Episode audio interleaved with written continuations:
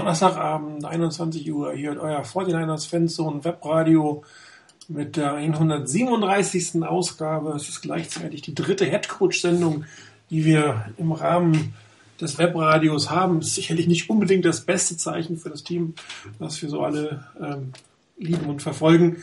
Aber es sind natürlich auch immer wieder spannende Sendungen, gibt viel Anlass zur Spekulation. Und mit mir spekulieren heute eine etwas größere Gruppe, nachdem wir letztes Mal, glaube ich, eine Zweiermann-Sendung hatten, sind wir jetzt äh, in größerer Gruppe da mit mir im Mikrofon. Fangen wir ganz im Norden an. OWL 49 Udo, hallo. Hallo, schönen guten Abend in die Runde. Ein Stück weiter nach Nordhessen, 49er Chris B. Hallo Chris. Hallo, schönen guten Abend. Und in die südlichste Ecke Hessens, Morin 99 Rainer, hallo, guten Abend. Schönen guten Abend zusammen. Ja, der Schweizer Chris wäre normalerweise auch dabei geben, wenn er nicht irgendwie ihm Morgen noch eingefallen wäre, dass er leider Schiedsrichter bei einem Volleyballspiel ist. Jeder muss seine Prioritäten setzen. Wir wollen ein bisschen über die Veränderungen bei den 49ers sprechen. Ähm, wir waren vielleicht ein bisschen optimistisch in der Ankündigung. Ein erster Blick auf den Steph steht da noch im, im Thema drin. Ähm, so viel haben wir noch nicht. Bin ich davon ausgegangen, dass auf der Pressekonferenz gestern ein bisschen mehr kommt zu dem Thema. Aber auch hier können wir noch wunderbar spekulieren. Wir haben einen neuen Head Coach, ähm, Chip Kelly. Ich glaube, viel muss man zu ihm nicht sagen. Ein extrem erfolgreicher Coach in Oregon am College. Hat mehrere hohe Draftpicks äh, hervorgebracht. Äh, hat nie die National Championship gewonnen. Immer das letzte Spiel verloren. Drei Jahre bei den Eagles. Äh, zwei mittelmäßig, eins eher schlecht. Viel über ihn geschrieben worden, was er kann, was er nicht kann, wie er mit den Spielern umgeht. Äh, hundertprozentig glücklich war irgendwie, glaube ich, keiner mit ihm. Auf der anderen Seite, es wird sicherlich nicht langweilig, oder? Chris? Ähm, ich hoffe nicht, dass es langweilig wird. Ich meine, äh, schlimmer als in der letzten Saison kann es nicht werden. Also was Langeweile und was Erfolglosigkeit angeht, äh, ähm, glaube ich nicht, dass äh, da Chip Kelly anknüpfen kann, also in die negative Richtung. Ähm, ich hoffe mir einfach, dass er zumindest mal das, was er in der Offense gezeigt hat, ähm, auch bei den 49ers äh, umsetzen kann, dass es möglich ist. Äh, es ist immer ziemlich spektakulär, der ganzen Geschichte zuzugucken, was er dort macht, ob das im College war oder auch bei den Eagles. Die Offenses waren immer gut. Auch da gibt es eigentlich bei den 49ers nur Steigerungsmöglichkeiten. Schlechter kann er nicht werden. Ähm, von daher erwarte ich mir zumindest eine interessante Saison, um es mal vorsichtig auszudrücken. Ja, Rainer, wahrscheinlich ähnliche Einschätzung für den ersten Erstkommentar, oder? Ja, du hattest, glaube ich, letztes Mal gefragt, ähm, wenn ich mir einen aussuchen müsste, Shannon, Holmgren und Kelly, wen ich da nehmen würde. Und ich hatte gesagt, keinen von denen, da sollen sich die Spieler selber trainieren. Ähm, jetzt hat's Kelly gemacht. Ähm, ich bleibe nach wie vor skeptisch. Ähm, ich schließe mich dem an, was Chris gesagt hat. Die Offense wird mit Sicherheit ein anderes Gesicht haben. Die wird höchstwahrscheinlich etwas spektakulärer werden als zuletzt, was jetzt nicht wirklich schwierig ist, aber ähm, was ja schon mal ganz unterhaltsam sein kann. Ähm, wie die Defense dann aussehen wird, muss man abwarten. Da war die Defense der Eagles nicht immer so ganz weit vorne mit dabei. Ich gehe auch davon aus, dass die Niners wieder mehr Punkte machen als zuletzt. Von daher sollte das auf jeden Fall mal was Positives beitragen. Was die Nebengeräusche drumherum angeht, bleibt abzuwarten, ob Chip Kelly sich wirklich komplett auf das beschränkt, auch wenn es vielleicht gerade mal vielleicht nicht ganz so toll laufen sollte, was er gesagt hat, dass er eigentlich nur coachen will und sich gar nicht um Personalfragen kümmern möchte. Ich bin da noch ein bisschen skeptisch. Ähm, es könnte gut sein für die Niners, dass wirklich die Verbindung von Barkey und ähm, Kelly ganz gut funktioniert, weil sie eben beide so irgendwie mit Bill Parcells zu tun hatten und aus der Richtung da kommen. Vielleicht haut's wirklich hin, wenn sich beide auf ihre Aufgaben beschränken, Barkey einen besseren Job macht und Chip Kelly auch die Nebengeräusche unter Kontrolle halten kann und nicht ja zu viel in die Richtung Off-Field was geht, dann denke ich, kann das eine durchaus positive Verbindung sein. Im Moment habe ich noch meine Zweifel, ob dann gleich in der kommenden Saison wirklich dramatische Verbesserung da sein kann. Ähm, oder ob man vielleicht nur erstmal so erste Ansätze sieht und merkt, wohin es gehen soll. Wäre ja auch schon ganz gut, wenn man merkt, dass es sich in die richtige Richtung bewegt. Ja, Udo, du warst die letzten Male nicht mehr mit, oft mit dabei. Von dir haben wir eigentlich zum Thema Headcoach äh, quasi gar nichts gehört. Wie ist denn deine Meinung zu, dem, zu dieser Situation? Ich war auch im ersten Moment ein bisschen überrascht, als ich das gelesen habe. Letzten Donnerstag, weiß ich noch, saß ich, äh, eigentlich hatten wir Besuch von meinen Eltern und machte kurz das Forum an, um mal zu gucken, ob es neue Namen gibt, ob sich irgendwas tut. Und auf einmal Breaking News äh, von Leon Joe reingestellt, wenn ich es richtig gesehen habe. Auch ganz überraschend. äh, Chip Kelly, neuer Headcoach. Habe ich erst gedacht, oh Gott, meine Güte, was haben sie denn jetzt gemacht? Weil äh, meine ersten Ideen sehr ähnlich waren wie das, was Rainer eben auch schon schilderte. Ich glaube, ich hätte auf die Frage genauso geantwortet. Kein, ich mach's selbst. Aber ähm, ich habe dann auch ein bisschen länger oder hatte auch einen halben Tag vorher schon mal angefangen nachzudenken. Ich bin nicht mehr so pessimistisch, wie ich im ersten Moment war weil ich gebe nie die Hoffnung auf, dass Menschen aus ihren Fehlern lernen. Und Chip Kelly muss, glaube ich, bewusst sein, nach dem, was in Philadelphia gelaufen ist, in der letzten Saison insbesondere, da hat er seinen ganzen Ruf, glaube ich, ziemlich kaputt gemacht. Ähm, jetzt hat er ein Team gefunden, was genauso am Boden liegt. Entweder das Pulverfass oder eben erwachsene Menschen, die sich zusammenraufen können. Und äh, es könnte vielleicht sogar noch was daraus entstehen. Also die Hoffnung habe ich nicht aufgegeben, alleine ja auch, weil ich 49ers-Fan bin. Für mich muss es auch nicht gleich der Super Bowl sein nächstes Jahr, äh, wenn es wieder bergauf geht, wenn eine Licht Richtung zu erkennen ist, wenn zu erkennen ist, dass vielleicht auch in der Defense ähm, gespielt wird. Äh, der Name, der da im Moment sehr stark rumgeistert, der würde mich direkt mehr ansprechen, weil ich von dem Spieler Mike Rabel auch viel gehalten habe, aber da kommen wir auch später bestimmt noch zu.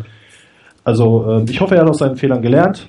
Ich glaube, es wird interessant, die, die Spiele der 49ers anzugucken. Äh, ich wäre schon sehr geschockt, wenn wir eine ähnliche Offense aufs Feld bringen wie in der in den letzten in der letzten Saison insbesondere oder auch in der Halbserie 2014, die ja auch nicht ganz so ähm, nett immer anzusehen war.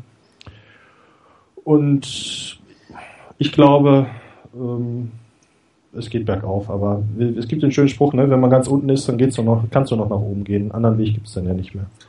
Schlechter geht's immer, da wollen wir natürlich nicht drauf hoffen. Ähm, ich hatte ja auch. Ich, Na, ich glaube eher daran, wenn man ganz unten ist, dann geht's wieder bergauf. das stimmt. Aber wir sind noch nicht ganz unten. Es geht noch schlechter, das darf man nicht ganz vergessen. Man könnte ja. okay. ähm, die Titans zum Beispiel sein, wobei die natürlich auch ganz gute Rahmenbedingungen inzwischen jetzt haben. Ähm, ja, ich habe auch, ich glaube, 24 Stunden auf dem Board keinen Kommentar zu dem Thema abgegeben hinterher, weil ich mir wirklich erstmal Gedanken machen musste, wie finde ich das Ganze denn jetzt im Nachhinein von allen, was zum Schluss übrig geblieben war an realistischen Optionen, ähm, ist es die beste, meiner Meinung nach. Weil es die einzige, also realistisch war am Ende eigentlich nur noch Shanahan, eventuell hätte man noch Holmgren interviewen können. Ich glaube, Hugh Jackson, das Thema ist aus welchem Grund noch immer schief gelaufen, da können wir ja noch mal kurz drüber diskutieren, was da passiert sein könnte. Ähm, aber es ist von, von den Optionen, die zum Schluss im, im, im Rahmen standen, die einzige nach vorne gerichtete ähm, Entscheidung und keine nach hinten gerichtete Entscheidung. Ich glaube, die 49ers und wir als Fans, wir müssen irgendwann mal auch ein Stück loslassen von dem, was früher war. Ähm, immer wieder darauf zurückgehen. Jet York wird ja auch durchaus kritisiert, wenn er immer auf die alte Zeit zurückgeht, auf seinen Onkel. Es ist, es ist eine neue Zeit, es ist eine neue Situation, es ist ein neuer Sport, es sieht anders aus als damals. Die, die finanziellen Rahmenbedingungen sind andere und auch die spielerischen Rahmenbedingungen sind andere. Und, und daher sollte man einfach den Blick nach vorne richten und dafür ist Chip Kelly sicherlich der geeignetste Coach gewesen von dem, was zum Schluss noch übrig geblieben ist. Und daher ist die Entscheidung letztendlich unter den Rahmenbedingungen, wie sie waren, eine gute Entscheidung. Ich habe es ja auch geschrieben, bei Boom oder Bust ist immer der Boom mit drin als Option. Und ähm, es hängt wirklich davon ab, ich glaube, Udo, du hast es gerade gesagt, äh, es ist ein Lerneffekt da von Chip Kelly. In der Regel lernen Leute aus ihren Fehlern, nicht jeder, manche schon ist die Frage, ob er eine gewisse ähm, Fähigkeit hat, für den Dingen, die berechtigt an ihm kritisiert wurden. Viele davon wissen wir gar nicht, was man so in der Öffentlichkeit hört, ob sie berechtigt sind oder nicht. Und ob er sein System tatsächlich so auf die NFL einstellen kann, dass sie unberechenbar bleibt, dass sie spielbar ist, dass das Spielermaterial dazu passt und dass er vielleicht auch das ein oder andere Mal äh, durchaus eine etwas konservative Entscheidung fällt, wenn es dem Spiel gut tut. Ich frage mich schon, ob wir, wie oft wir nächstes Jahr im Webradio in der nächsten Saison uns wünschen, dass man ein Dive durch die Mitte kommt, um den, den Verbleib ein Jahr zu machen. Könnten wir vielleicht einen Running Gag draus machen nächste Saison, müssen wir mal gucken. Ähm, ich hätte mir, glaube ich, wenn ich einen Wunsch frei gehabt hätte, den anderen Head Coach gewünscht, das gebe ich offen zu. Besonders ärgerlich finde ich die Geschichte um Mike Schuler, der es hieß, er interviewt nicht und sagte, er hätte doch interviewt, er hätte sogar mittendrin interviewt. Das wäre nicht für mich ein Interview gewesen, was es wert gewesen wäre. Aber okay, es ist wie es ist. Wir haben einen Headcoach, der sicherlich ähm, Spaßfußball spielen lassen kann. Ob er das Team dazu hat, können wir ja nochmal drüber reden. Bin ich mir noch nicht ganz sicher, ehrlich gesagt. Muss man mal gucken. Die spannendste Geschichte dürfte natürlich sein, wie geht das Front Office oder wie geht man innerhalb des, der Teamführung, Front Office ist ja eigentlich eher nur die Executives, nehmen wir auch einen äh, Chip Kelly mit dazu jetzt, wie geht die ganze Teamführung miteinander um? Ähm, wie findet man sich zueinander? Haben wir in zwei Jahren wieder Habo-Situation 2? Wie geht ihr das? Wie sieht das jetzt aus? Rainer vielleicht?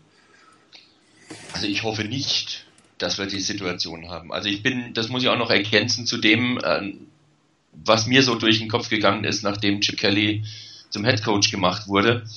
Ähm, ich habe dann auch erstmal überlegt, oh meine Güte, was, was kann das jetzt werden alles? Und du hast ja schon gesagt, Boom or Bust ist immer auch Boom dabei. Und ich bin weit davon entfernt, den Niners jetzt wirklich nur das Schlechte zu wünschen, nach dem Motto, es kommt hoffentlich zu so einem Riesenknall, dass auch Trent Barke gehen muss, vielleicht Chip Kelly noch weg und äh, Jet York vielleicht einen Teampräsidenten installiert, so wie John Elway meinetwegen bei den, bei den Broncos und sich wirklich komplett raushält. Also da bin ich weit davon entfernt. Ich möchte, dass mein Team gewinnt. Punkt. Und wenn das mit Chip, mit Chip Kelly sein soll und mit Trent Barke als General Manager und mit Jet York als CEO, super, klasse, weiter so, gerne, jederzeit. Also da habe ich überhaupt kein Problem damit. Und von daher, das Potenzial, dass es irgendwann mal knallt, ist sicherlich da. Ich habe es ja vorhin schon angesprochen. Die Frage wird wirklich sein, wie sehr Chip Kelly aus dem, was in Philadelphia so war, gerade in seinem letzten Jahr bei den Eagles, ob er daraus wirklich gelernt hat und für sich auch auf Dauer die Konsequenz ziehen kann, sich wirklich zurückzunehmen, zu sagen, okay, das sind die Personalentscheidungen, ich arbeite damit, mache das Beste draus. Oder ob er versucht, da irgendwo Einfluss zu nehmen oder irgendwelche Kompetenzen von Trent Borke dann doch wegzukriegen, damit er die kriegt. Das wird sich zeigen müssen. Ich hoffe, wie gesagt, er hat daraus gelernt. Ähm, was mir zumindest ähm, ein bisschen Mut macht in die Richtung, ist das, was Chip Kelly so auf seiner ersten Pressekonferenz gesagt hat.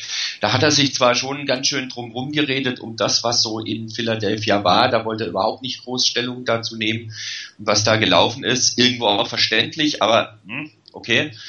Ähm, aber was mir Mut gemacht hat aus dem Interview und auch aus dem, was ich jetzt gelesen habe, was er so gesagt hat zu den lokalen Medien hinterher, als die Kameras aus waren, dass er versucht, Einflüsse von anderen Systemen, von anderen Denkschienen mit reinzunehmen.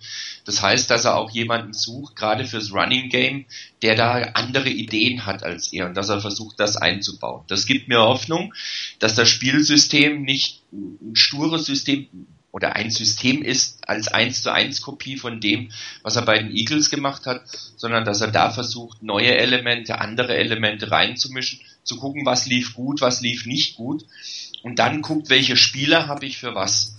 Wenn er das hinkriegt und wie gesagt, die Finger davon weglässt, Personalkontrolle zu wollen und da irgendwas managen zu wollen und außerdem noch das hinkriegt, äh, mit seinen Spielern vernünftig umzugehen, dann denke ich, ist das eine sehr gute Konstellation.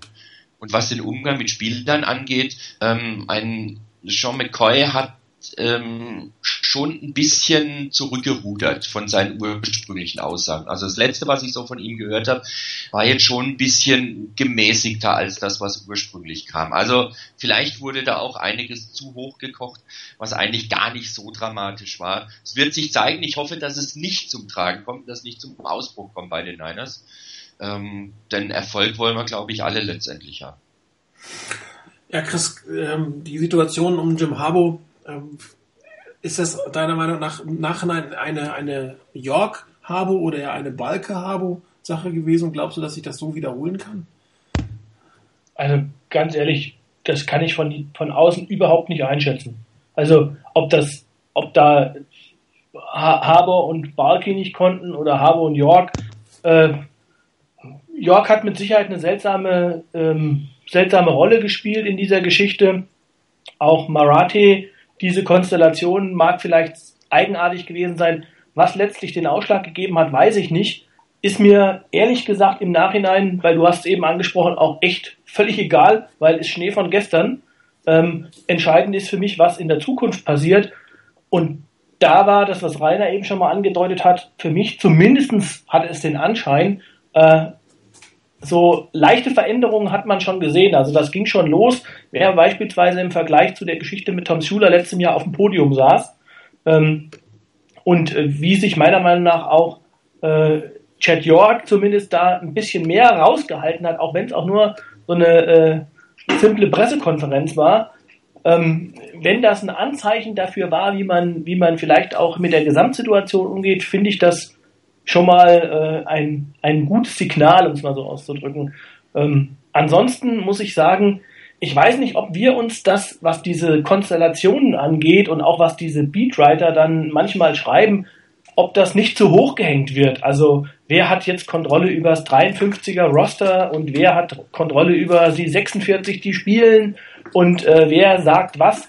Also ich kann mir beim besten Willen nicht vorstellen, dass äh, ein GM und ein Trainer, egal wer das ist, sich hinstellen und sagen, so, du kriegst jetzt den Spieler 1, 2, 3, 4, 5, ob du den willst oder nicht, ist mir völlig egal, du kriegst ihn jetzt, seh, was du mit ihm machst.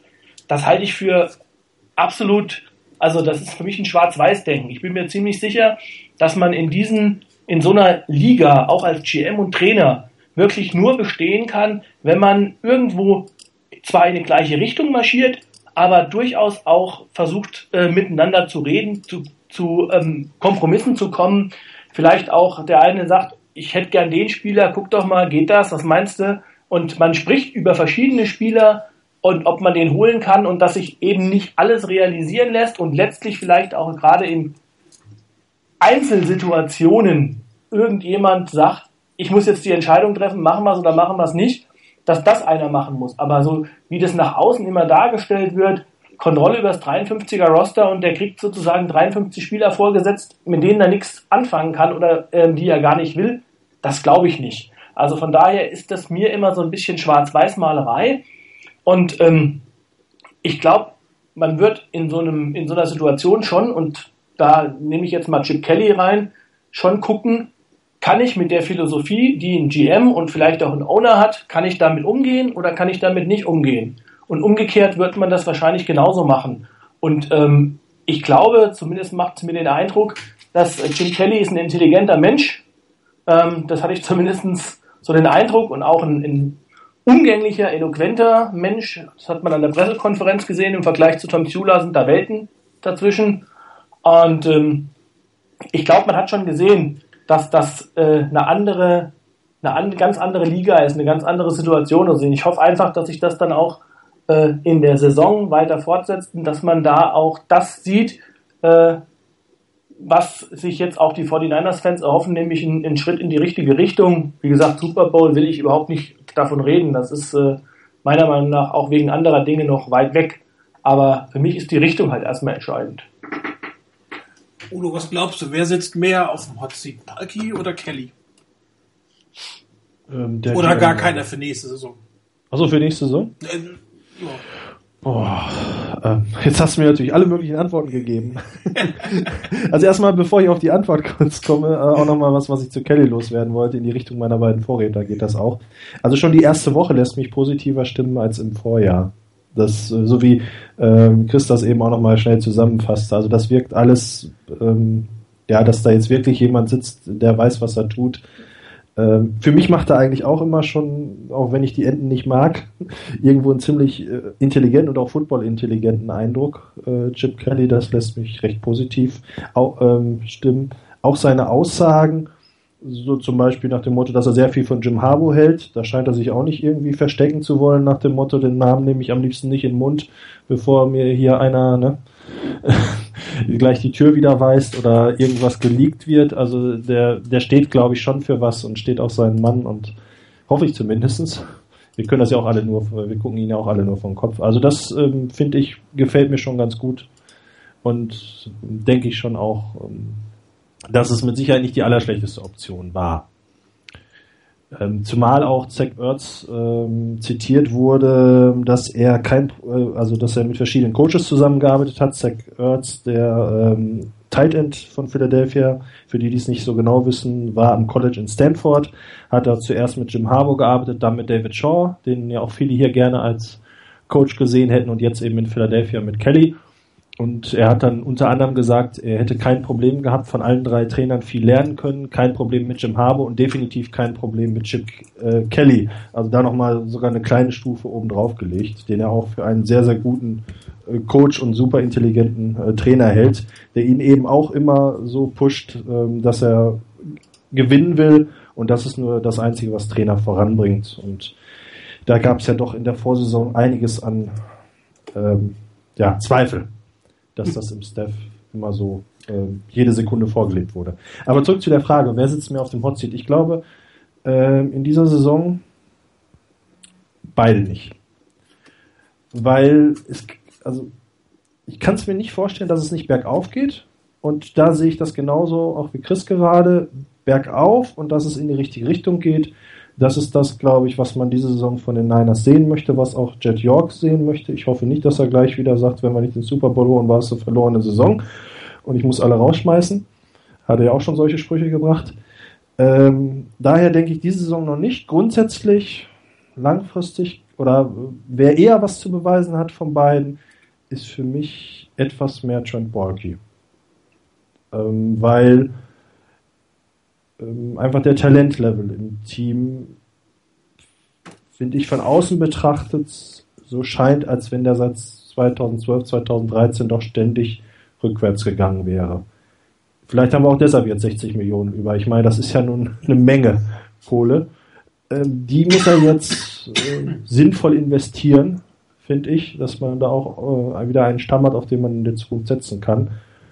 Und äh, daher würde ich ihn etwas eher auf dem Hotseat sehen als unseren Trainer. Aber ich denke, in dieser Saison wird es erstmal wieder bergauf gehen, sodass beide auch 2017 noch im Amt sind.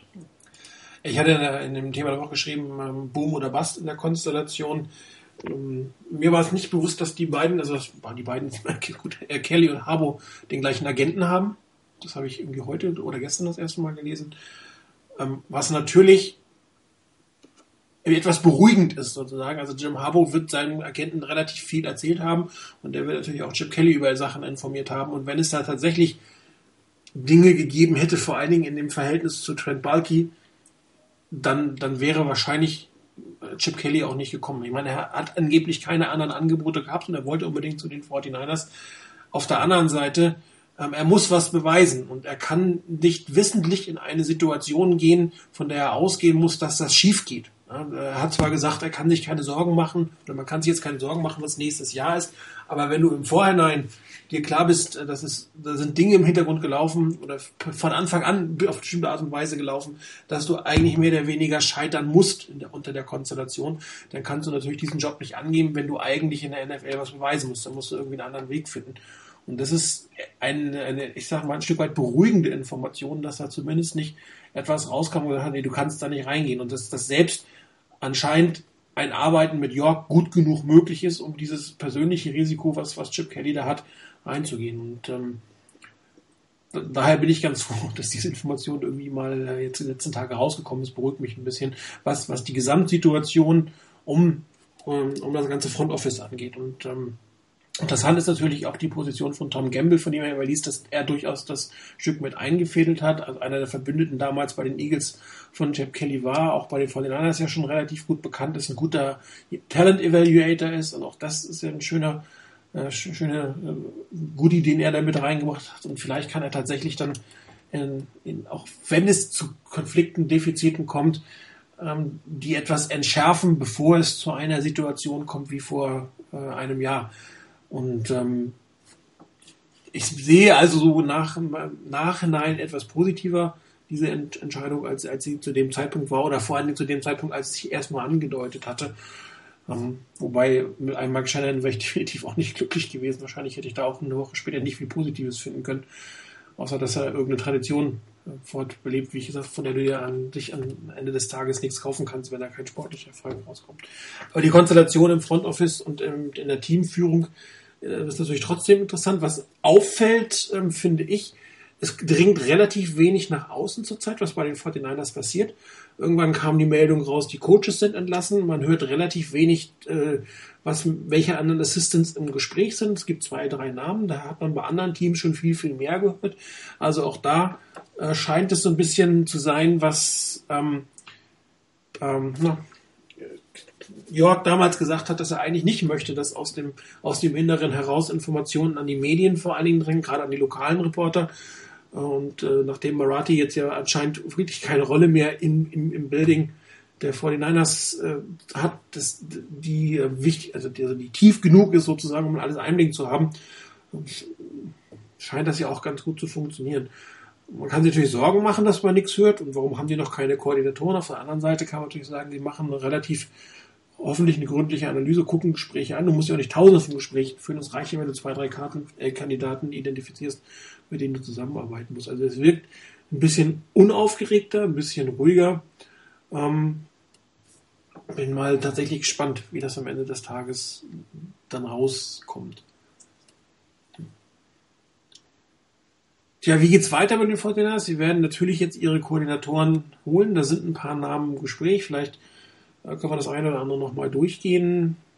Tom Rathman ist gesetzt, ist weiter verpflichtet worden, beziehungsweise er hat ja noch einen laufenden Vertrag, ist also nicht entlassen worden, hat sich entschieden, bei den 49ers zu bleiben. Sicherlich eine gute Entscheidung. Ähm, es war ja Deuce Daly, war ja der, der Running Back Coach bei den Eagles. Wobei man auch sagen muss, dass letztes Jahr mit dem Marco Murray nicht so wirklich funktioniert hat.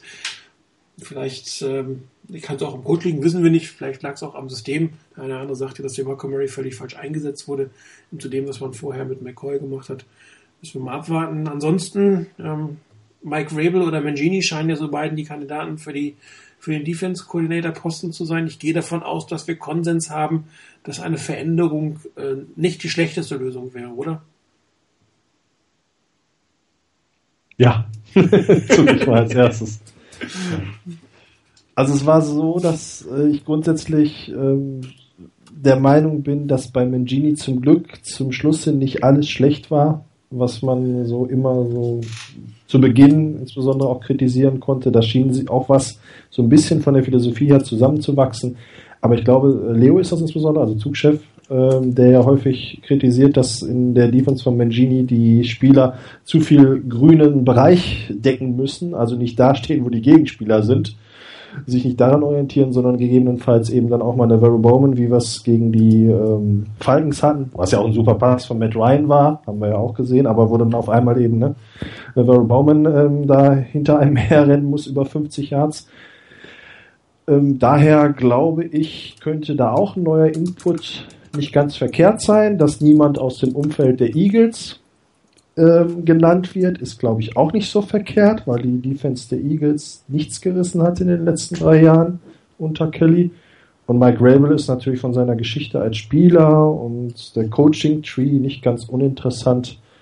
Äh, solange er kein Head Coach wird, äh, ist das ja vielleicht nicht so verkehrt. Ne? Unsere Bedenken gegen ehemalige Coaches unter Belichick, aber ich glaube, da geht es um Koordinatoren, Martin, ne? Wo du immer vorwarnst, als Head Coaches. Von Koordinatoren? Ja, von, von Big. Ja, von, von äh, ja, vom Gebundenen ja, sozusagen. Genau. Aber ja, wobei er, er, ja nicht, er war ja nicht Koordinator genau. unter Bill Belichick. Das, das wäre genau. nicht der Fall. Da ist halt immer, glaube ich, der eine oder andere sagt, dass, dass, dass, dass der Genius von Belichick da auf seine, ähm, dass die seine, Arme oder sein Hoodie über die Koordinatoren mit rüber nimmt. ja, und ähm, die dann besser aussehen, als sie eigentlich sind. Ja, also ich finde, ich finde die Personalie grundsätzlich recht interessant. Er hat natürlich noch nichts gerissen, könnte auch ein riesen Reinfall werden, also noch nichts beweisen müssen als Defensive Coordinator. Aber ich glaube, Kelly braucht, äh, ist sich auch bewusst, dass er da einen braucht, der das Ding führt, der vielleicht auch neue Ideen reinbringt. Und äh, Mike Rabel scheint ja nach allem, was man hört, auf jeden Fall jemand zu sein, der Spieler ansprechen kann, dem Spieler zuhören, der äh, den mit Sicherheit auch durch seine Erfahrung noch das eine oder andere vielleicht mit auf den Weg geben kann, inwieweit er das in seiner täglichen Arbeit als Koordinator dann die Gelegenheit dazu hat. Also das wäre der Name, den ich ganz klar im Moment von den genannten favorisieren würde. Sonst hätte ich Jim Schwartz noch spannend gefunden. Trotz des Auftritts damals mit Jim Harbo äh, wäre sonst mein Lieblingskoordinator gewesen von den ganzen Namen, die genannt wurden.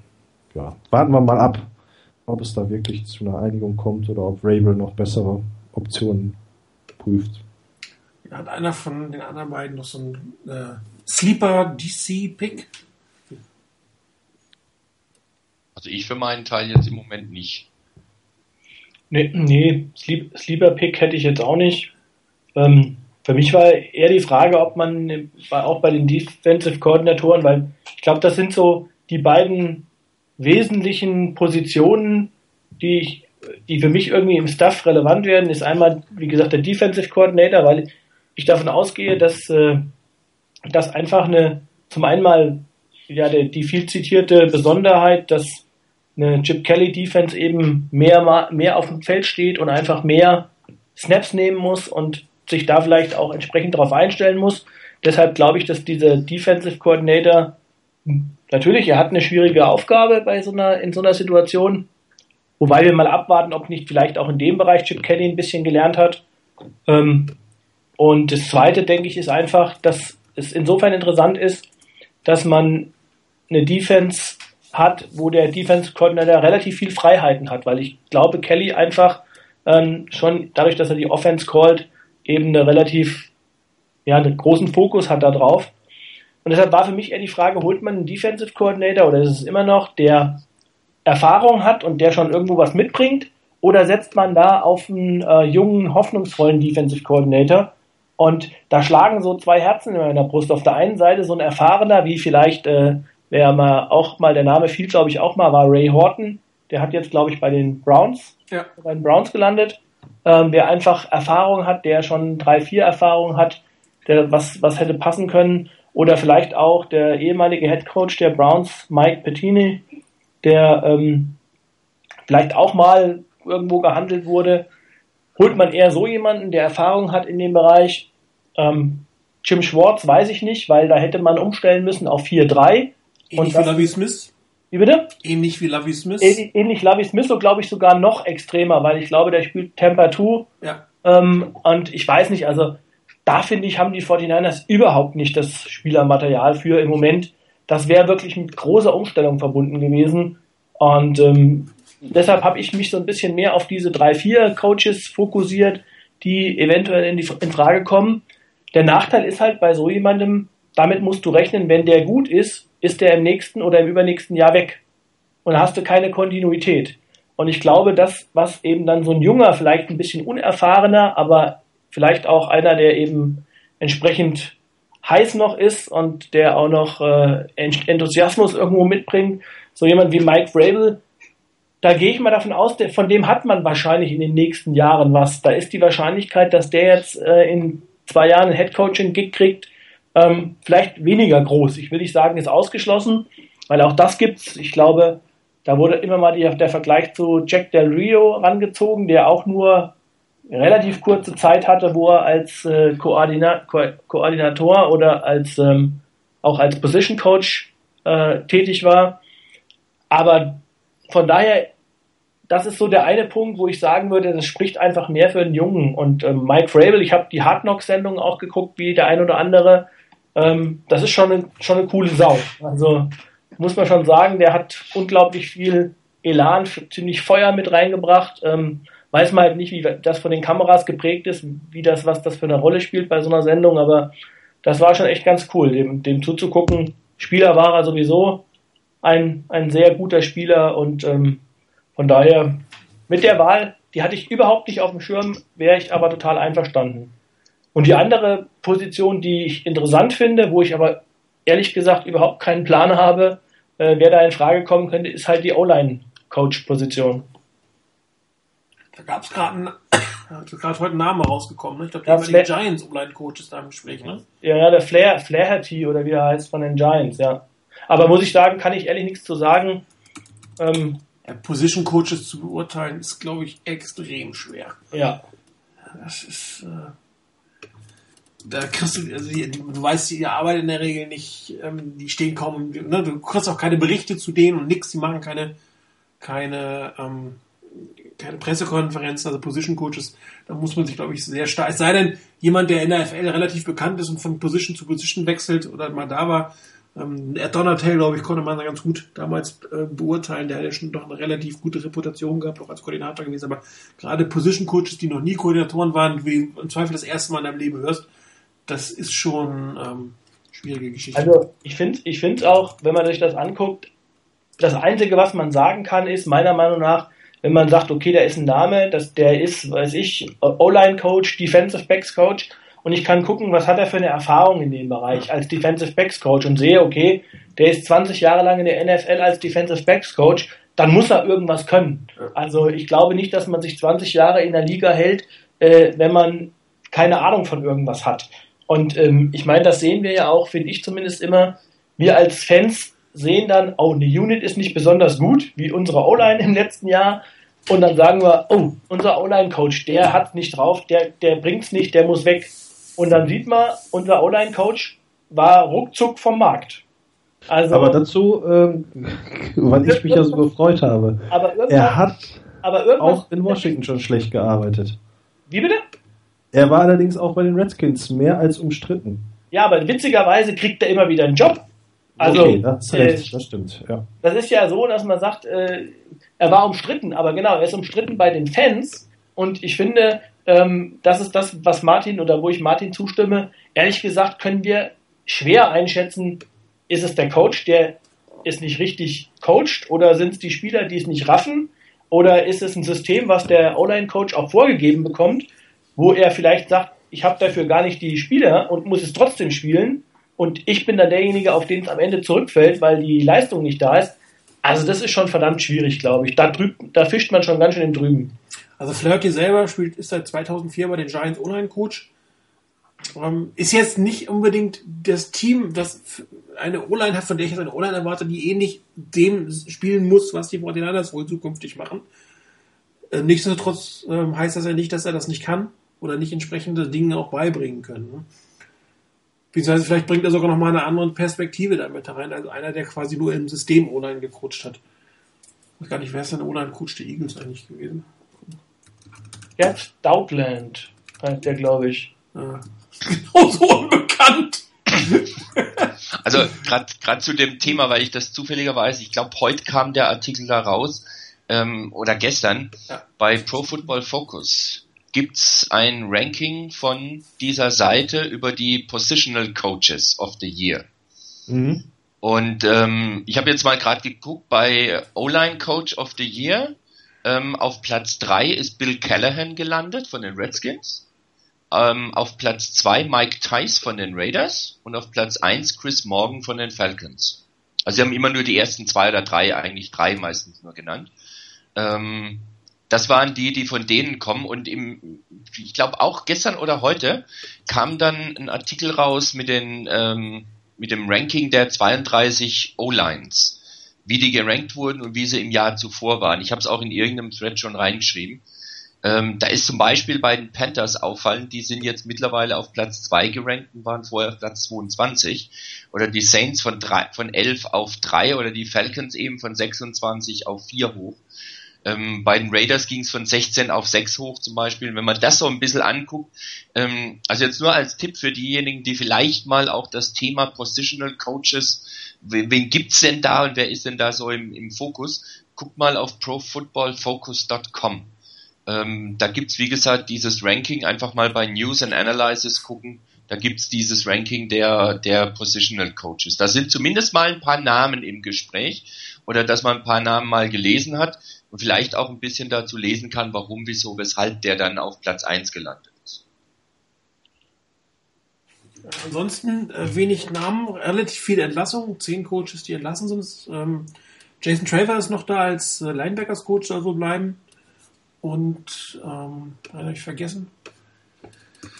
Ansonsten werden sind ja selbst die, die Assistants und Quality Control ähm, Leute teilweise entlassen. Hat auch ein Abreu Franklin, der nun bei den 49ers mal gespielt hat, konnte hier nicht mehr sozusagen überzeugen, um ähm, als Assistant des Assistants bei den 49ers äh, letztendlich zu bleiben. Ähm, da will man tatsächlich wahrscheinlich einfach mal ähm, neuen Schwung reinbringen und halt nur die behalten, von denen man glaubt, dass die wirklich, dass, dass durch die Kontinuität mehr gebracht, mehr, also die Kontinuität mit denen mehr bringt, als hier eine, eine Veränderung herbeizuführen. Da muss man immer eine individuelle Entscheidung treffen. Kann ich durch eine Veränderung was erzielen oder kann ich, auch wenn es vielleicht schlecht lief, durch eine Kontinuität mehr erzielen? Und bei Tom Sula war die Entscheidung eindeutig und beim, bei Chris glaube ich auch. Man wundert mich sowieso, dass sie den überhaupt äh, äh, noch so lange auf dem Roster hatten. Also das hätte mich extrem überrascht, egal wer da als Headcoach gekommen wäre, dass der geblieben wäre. Das war doch eine etwas sehr enttäuschende Leistung, die sicherlich nicht nur auf Tom Sula zurückzuführen ist. Um, ähm, ansonsten, wie gesagt, sehr ruhig, was die 49ers angeht. Ähm, ist auch mal ein gutes Zeichen, glaube ich, wenn da nicht so viel Hektik, so viele Medien immer oben drauf gehauen. Ähm, interessante Entscheidung wird sicherlich der Quarterbacks-Coach sein, neben dem Offensive Coordinator oder Defensive Coordinator. Wir wissen alle noch nicht, was, was uns die Quarterbacks bringen, die Situation bringen. Da können wir nachher noch mal kurz drüber reden, wenn wir auf die Spieler eingehen. Aber das ist, glaube ich, auch eine, eine Schlüsselposition, ähm, den, die, den Chip Kelly zu füllen hat. Und da ist ja, glaube ich, das Gerücht, dass er seinen Coach von den Eagles mitbringt, wenn ich mich richtig erinnere. Das wird, also ich gehe davon aus, also Day, glaube ich, ne? Ryan Day. Ryan das, Day.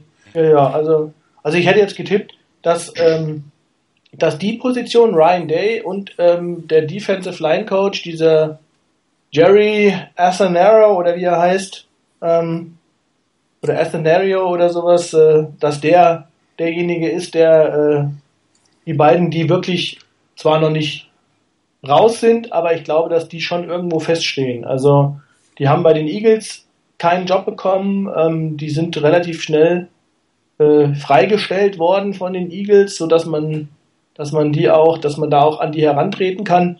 Also, das würde mich jetzt wundern. Die sind schnell mit ihm in Verbindung gebracht worden.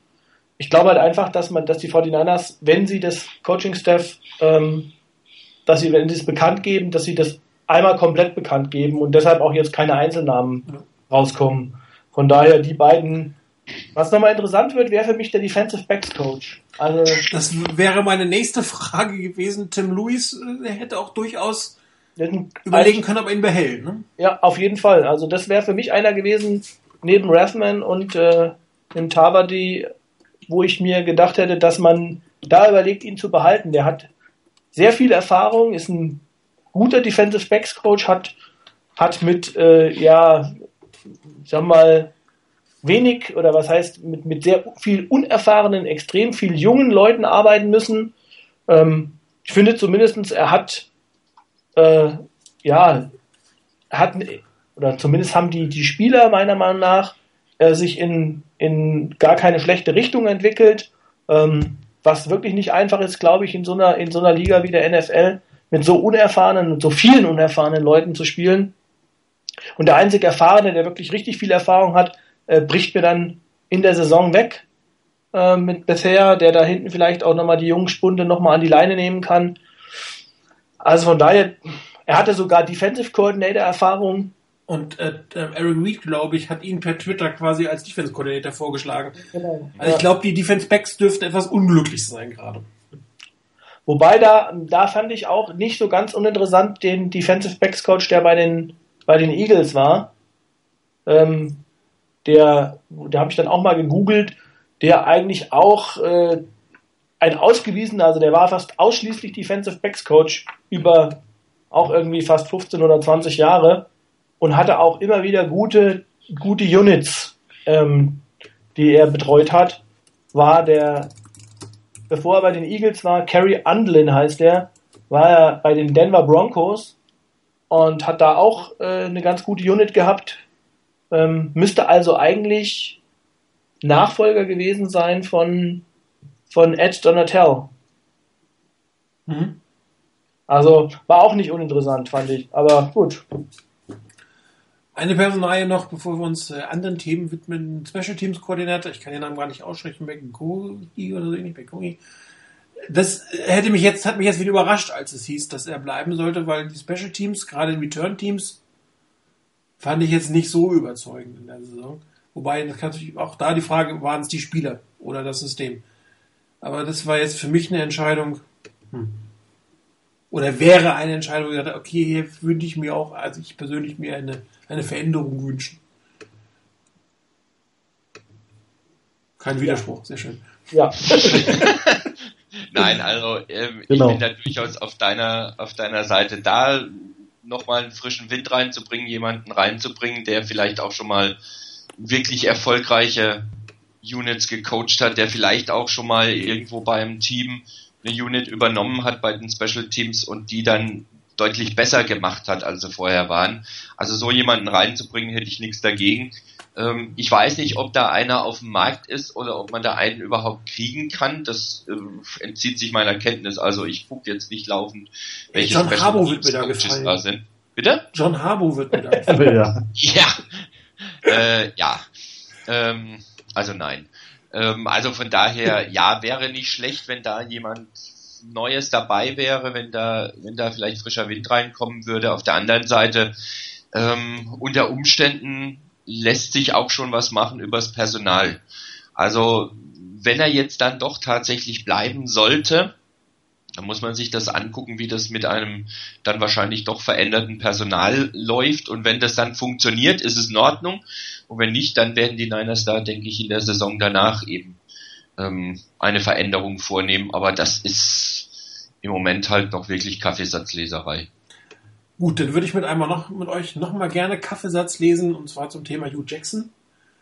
Ähm, was glaubt ihr, woran das im Endeffekt gescheitert sein könnte? Also es wurde ja in Berichten immer wieder erwähnt, dass ähm, Hugh Jackson ähm, gewisse Kontrolle haben wollte über die Personalien. Ähm, das, also das kann durchaus eine Rolle gespielt haben, wenn es dann eben hieß, von wegen das letzte Wort, ähm, wer gedraftet wird, wer als Free Agent geholt wird, wer entlassen wird und so weiter, hat bei den Niners Trent Baalke. Natürlich wird der sich auch mit dem Head Coach absprechen, wäre schon sinnvoll, aber die letzte Entscheidung zu sagen, jawohl, der ja, der nein, das hat dann Trent Baalke. Und ich weiß nicht, was sich Hugh Jackson da in seinen Vertrag hat reinschreiben lassen, was tatsächlich wirklich so ist. Aber es hieß ja, dass er mehr Kontrolle übers Personal haben wollte, wie auch immer das dann aussieht.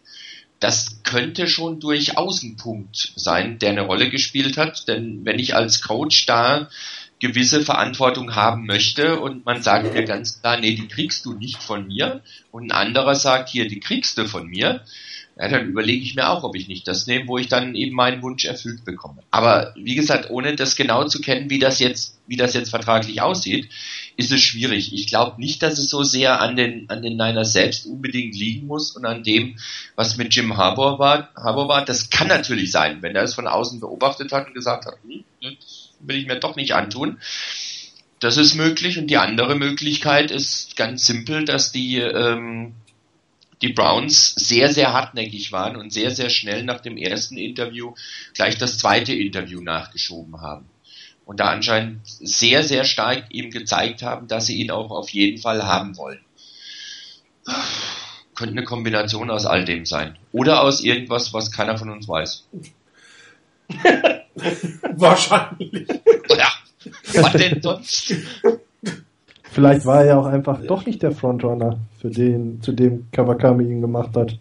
Äh, Du hast genau das Richtige ausgesprochen. Es war immer die Rede von Hugh Jackson ist der Frontrunner, Frontrunner, Frontrunner. Das habe ich nicht ein einziges Mal vom, vom, vom Front Office gehört. Nicht ein einziges Mal. Das waren nur Journalisten, die ihn dazu gemacht haben.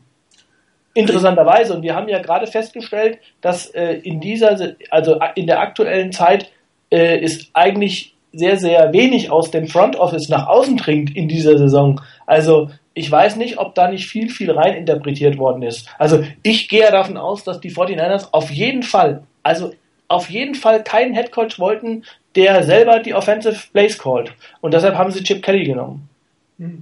Also es kann, es kann, kann natürlich sein, dass er tatsächlich der Frontrunner war, weil wenn er zum Interview kommt und er kennt die Rahmenbedingungen der 49ers, nämlich dass Trent Balky das letzte Wort hat, und er dann, also er kommt und hat dann die Vorstellung, dass das anders zu sein hat, dann wäre ich als Front Office durchaus auch überrascht. Ich meine, warum kommt er denn überhaupt? Er kann gleich sagen, nee, unter der Konstellation führe ich gar kein Interview mit euch. Ja, und Ja, das, da, Da kann ja aber auch immer noch eine Rolle spielen, dass er sagt, okay, ich höre mir das mal den mal an und dann reden wir mal drüber, was sich vielleicht nicht doch machen lässt. Also ja, oder die Vorgespräche waren andere. Kann ja auch sein. Ja, das kann ja auch sein. Ich meine, den Niners wurde ja auch nachgesagt, dass sie sowieso schon mal Interesse an Hugh Jackson gehabt hätten. Ja. Ähm, also letztes Jahr ein Interview geführt oder nicht? Nee, 2011. Ja, glaube ich sogar. 2011. Genau, genau, 2011. Okay. Also das richtig, das das kann durchaus sein, dass eben auch aufgrund dessen ähm, und aufgrund dessen, dass äh, Hugh Jackson eben auch generell als sehr heißer Kandidat für einen, für einen Headcoach-Job angesehen wurde und als sehr guter Kandidat angesehen wurde, dass aus der Kombination von dem durchaus der, der Eindruck entstanden ist, dass die Niners ihn unbedingt haben wollen oder dass er bei den Niners der Frontrunner wäre, äh, der Favorit wäre, sowas. Kann durchaus sein, aber das ist, solange nichts nach außen dringt, ähm, wirklich Spekulation und irgendwo ist es auch eigentlich gut, dass so nichts nach außen gedrungen ist. Es ist ja letztendlich nichts Verkehrtes, wenn die Niners aus all dem, was in den letzten anderthalb oder zwei Jahren passiert ist, wirklich was gelernt haben und es schaffen würden, wirklich solche Sachen ein bisschen auf jeden Fall zu reduzieren. Ganz, ganz wegkriegen wird man es wahrscheinlich nie, aber wenn man diese ganzen Geschichten mit dem, was nach außen dringt, wirklich reduzieren kann, das wäre ja auch schon mal was Positives. Ja, die entscheidende Frage ist, hätte einer von uns Hugh Jackson haben wollen, unter der Bedingung, dass er ähm, Kontrolle über das Personal bekommt.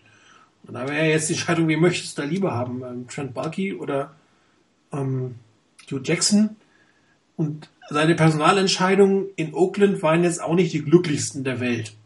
Und die Preise, die er für seine unglücklichen Entscheidungen gefällt hat, waren jetzt auch gezahlt hat, waren jetzt auch nicht so unbedingt toll. Das heißt, ähm, also als unter der Bedingung, er möchte Kontrolle haben oder vielleicht sogar volle Kontrolle haben über das Roster, muss ich sagen, bin ich jetzt gar nicht so unglücklich, dass er nicht gekommen bin, weil das ist etwas, was er, glaube ich, nicht so unbedingt kann.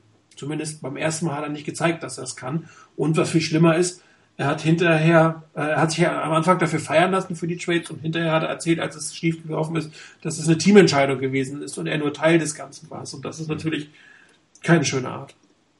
Ja. Das kann er, hat der andere. Das ist, ist unglaublich viel Spekulation dabei, finde ich. Ähm, das kann so viele Gründe haben. Es kann ja tatsächlich sein, dass man im 49ers Front Office einen Favoriten gehabt hat und hat eine Liste gehabt und da stand vielleicht Hugh Jackson als von der Football-Seite her wirklich weit oben und man führt ein Interview mit ihm und man kommt nach dem Interview tatsächlich zu dem Ergebnis, footballmäßig mag das zwar passen, aber der Rest passt nicht. Philosophie nicht, äh, vielleicht auch, das ist ihm ja auch immer so ein bisschen nachgesagt worden, die Persönlichkeit Hugh Jackson soll nicht ganz einfach sein. Ähm, ja, so ein bisschen so eine, so eine, ja, so ein Selbstdarsteller angeblich soll er sein und so ein bisschen Arroganz rüberbringen. Ähm, und das ist ja manchmal wirklich eine Situation, wo man sagt, man hört von jemandem was richtig Gutes, das kennt ja vielleicht der eine oder andere aus dem Job auch, und man sitzt der Person plötzlich gegenüber und sagt, das passt einfach nicht.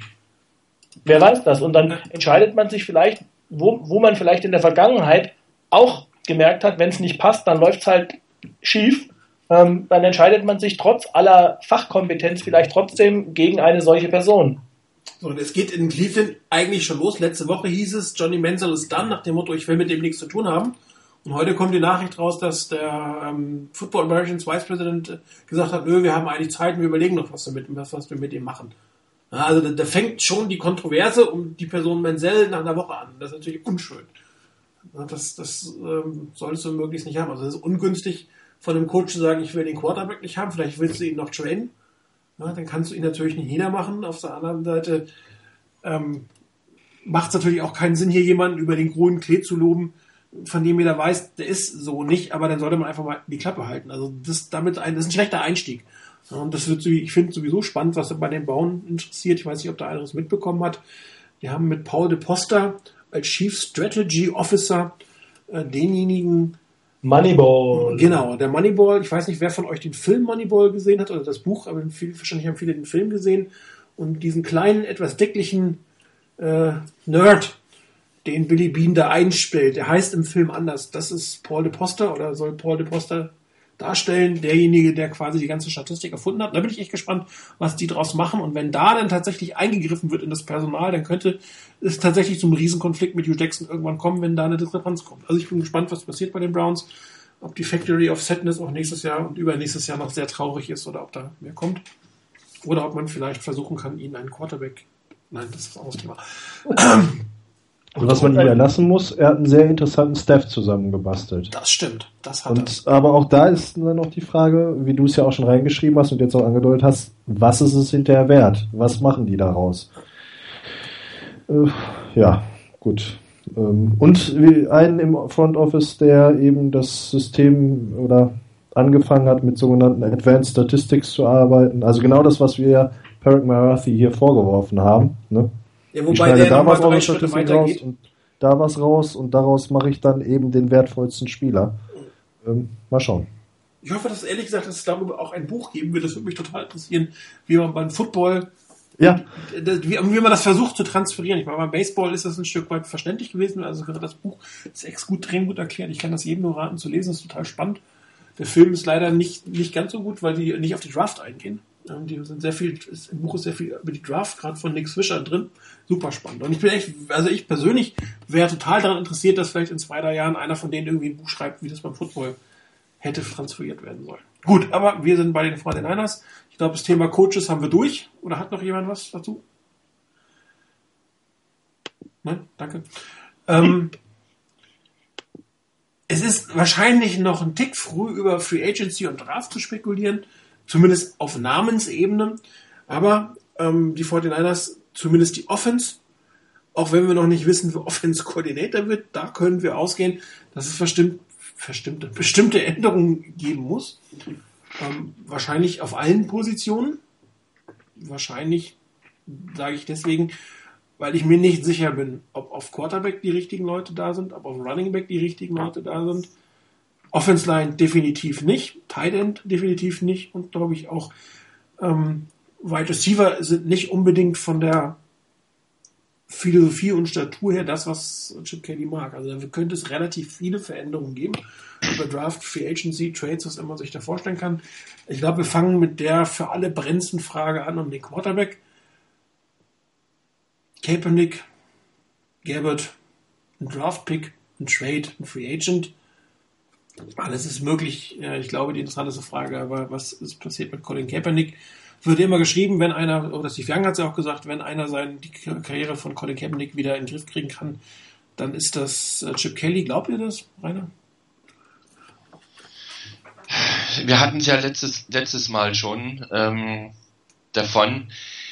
Er ist sicherlich grundsätzlich in der Lage dazu. Ich habe irgendwo einen Artikel gelesen, da hieß es, drin, dass bei der Zone Read, das hat ja auch ähm, Chip Kelly gesagt, also seine Teams spielen ja keine ähm, keine Option Office oder oder äh, Offense, sondern das ist eine Zone Read Offense, also keine Read Option, sondern eine Zone Read Offense. Ähm, in dem Artikel hieß es dann, dass Chip Kelly eigentlich ein Quarterback gefehlt hat, die ganze Zeit, der als Läufer eine so große Bedrohung darstellt, dass der Gegner sich stark darauf einstellen muss. Also den wirklich, wirklich ernst nehmen muss. Und dass damit ein Element von diesem, von diesem Offense-System eigentlich weggefallen ist, ähm, von dem, oder das Chip Kelly eigentlich braucht, damit seine Offense so wirklich richtig funktioniert. Äh, die Frage, die ich mir stelle, wenn das tatsächlich richtig sein sollte, dann stelle ich mir die Frage, warum hat er einen Sam Bradford geholt, also Trade angestrengt für Sam Bradford. Und auf der anderen Seite heißt es auch bei der Offense immer, dass der Quarterback sehr präzise sein muss. Er muss erstens mal sehr schnell reagieren, sehr schnell agieren, sehr schnell erkennen, was da passiert. Er muss sehr genaue Würfe hinkriegen. Und das war jetzt zuletzt nicht unbedingt gerade die Stärke von Colin Kaepernick. Ähm, dass er als, dass er läuferisch natürlich eine, eine, größere Bedrohung für eine Defense darstellt als ein Sam Bradford ist, glaube ich, völlig unstrittig.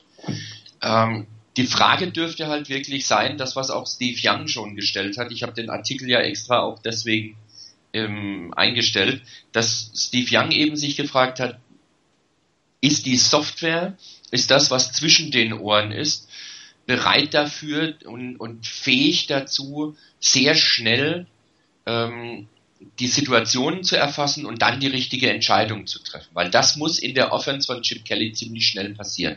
Und das dürfte der Knackpunkt werden. Ähm, inwieweit das für Chip Kelly jetzt einzuschätzen ist, ob das möglich ist oder inwieweit er vielleicht eine, eine Saison mit Colin Kaepernick braucht, um zu erkennen, ob das funktioniert oder nicht. Ähm, das bleibt abzuwarten. Ich könnte mir schon vorstellen, dass er eine Saison braucht, um wirklich zu gucken, kann der mein Offense-System umsetzen. Ähm, sicherlich ist es eine Offense, die Colin Kaepernick entgegenkommen kann, aber das kann auch gut und gerne sein, dass das wirklich komplett in die Hose geht. Also auch hier, denke ich, ist ein gewisses Boom- or Bust-Potenzial vorhanden. Alternative Meinungen? Also, ich äh, bin auch nicht sicher, ob ähm, man jetzt sagen kann, naja, Chip Kelly hat diese, hat so eine College Spread Offense gespielt, wo man ähm, immer wieder Quarterbacks hatte, die sehr mobil waren und man schließt dann von darauf, dass äh, automatisch er der Einzige ist, der, der Colin Kaepernicks Karriere retten kann. Also ich weiß nicht, das ist mir ehrlich gesagt ein bisschen zu kurz gesprungen. Ähm, ich schließe mich da an, was, was Rainer, oder kann da schon mal anknüpfen, was Rainer gesagt hat. Äh, die beiden Quarterbacks, die er gehabt hat, mit Nick Foles und mit ähm, Sam Bradford, waren jetzt gerade nicht die mobilsten Quarterbacks. Ähm, also das war eigentlich witzig, dass das gerade eigentlich eher Spieler waren, die äh, nicht so in dieses klassische Schema reingepasst haben. Da würde meiner Meinung nach beide unsere Quarterbacks eher reinpassen. Ähm, für mich ist eher die Frage, ob äh, er es hinbekommt, dass Colin Kaepernick wirklich nochmal sozusagen den Reset-Knopf bei sich selber drückt.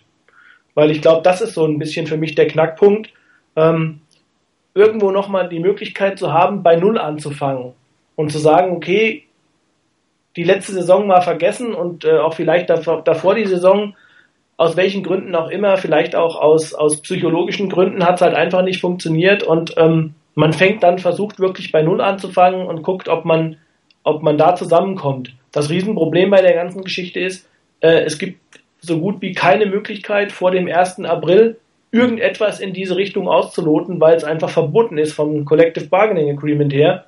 Und äh, man könnte theoretisch, wenn man sich an alle Regeln hält, wovon ich mal ausgehe natürlich, ähm, könnte man eigentlich nur Filmanalyse betreiben und sagen, traue ich Colin Kaepernick das zu oder traue ich das ihm überhaupt nicht zu und deshalb versuche ich ihn loszuwerden und hole einen anderen Quarterback, ob jetzt einen in Free Agency. Also wenn man ihn tradet, muss man meiner Meinung nach in der Free Agency einholen und in, im Draft einholen. Da beißt die Maus keinen Faden ab, weil nur eines von beidem ist, glaube ich, zu wenig. Und ähm, also ich sage auch ganz ehrlich, und das hat ja auch ähm, hat ja auch Kelly gesagt, ich schließe nicht aus, dass das eine, ein offenes Rennen ist. Und ich würde auch da Blaine Gabbard noch nicht abschreiben, was nächste Saison angeht. Ähm, denn auch das muss man sehen, in der Free Agency, was gibt es denn an Quarterbacks zu holen? Also, Sam Bradford. Sam Bradford, das ist der Einzige, genau.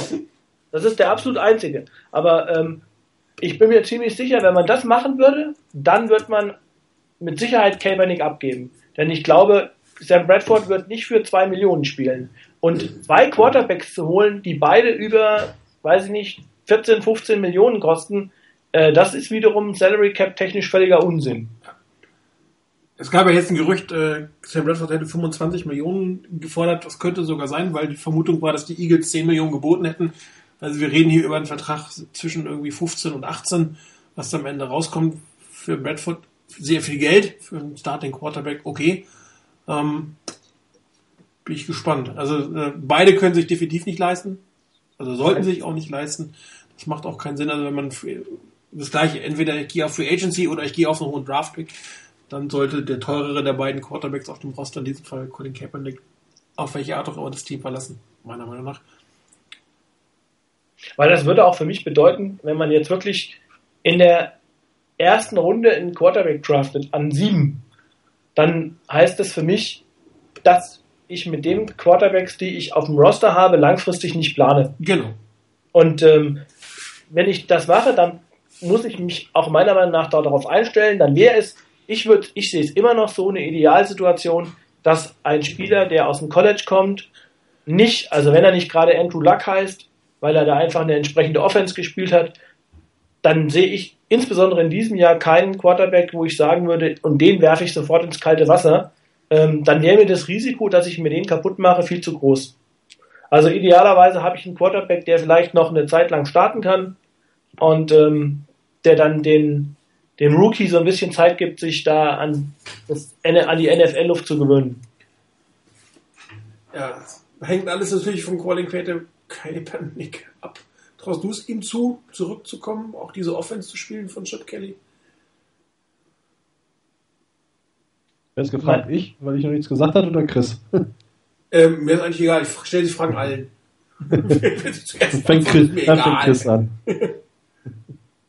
Also, ähm, ich, ich glaube schon, dass, also ich würde ich würd es ihm zutrauen, dass er, dass er das kann. Also ich glaube, das, was er in der letzten Saison gezeigt hat, also auch wenn es ja nur eine, ich sag mal, eine knappe halbe Saison war und auch was vielleicht äh, davor in der Saison war, ähm, ich weiß nicht, ob das repräsentativ ist dafür, ähm, was Colin Kaepernick kann. Ich glaube immer noch, dass er ein sehr talentierter Spieler ist, bin mir aber ziemlich sicher, dass wirklich sehr, sehr viel eine Kopfsache auch ist und ähm, es eine Frage der Einstellung ist, wie er an diese Situation rangeht.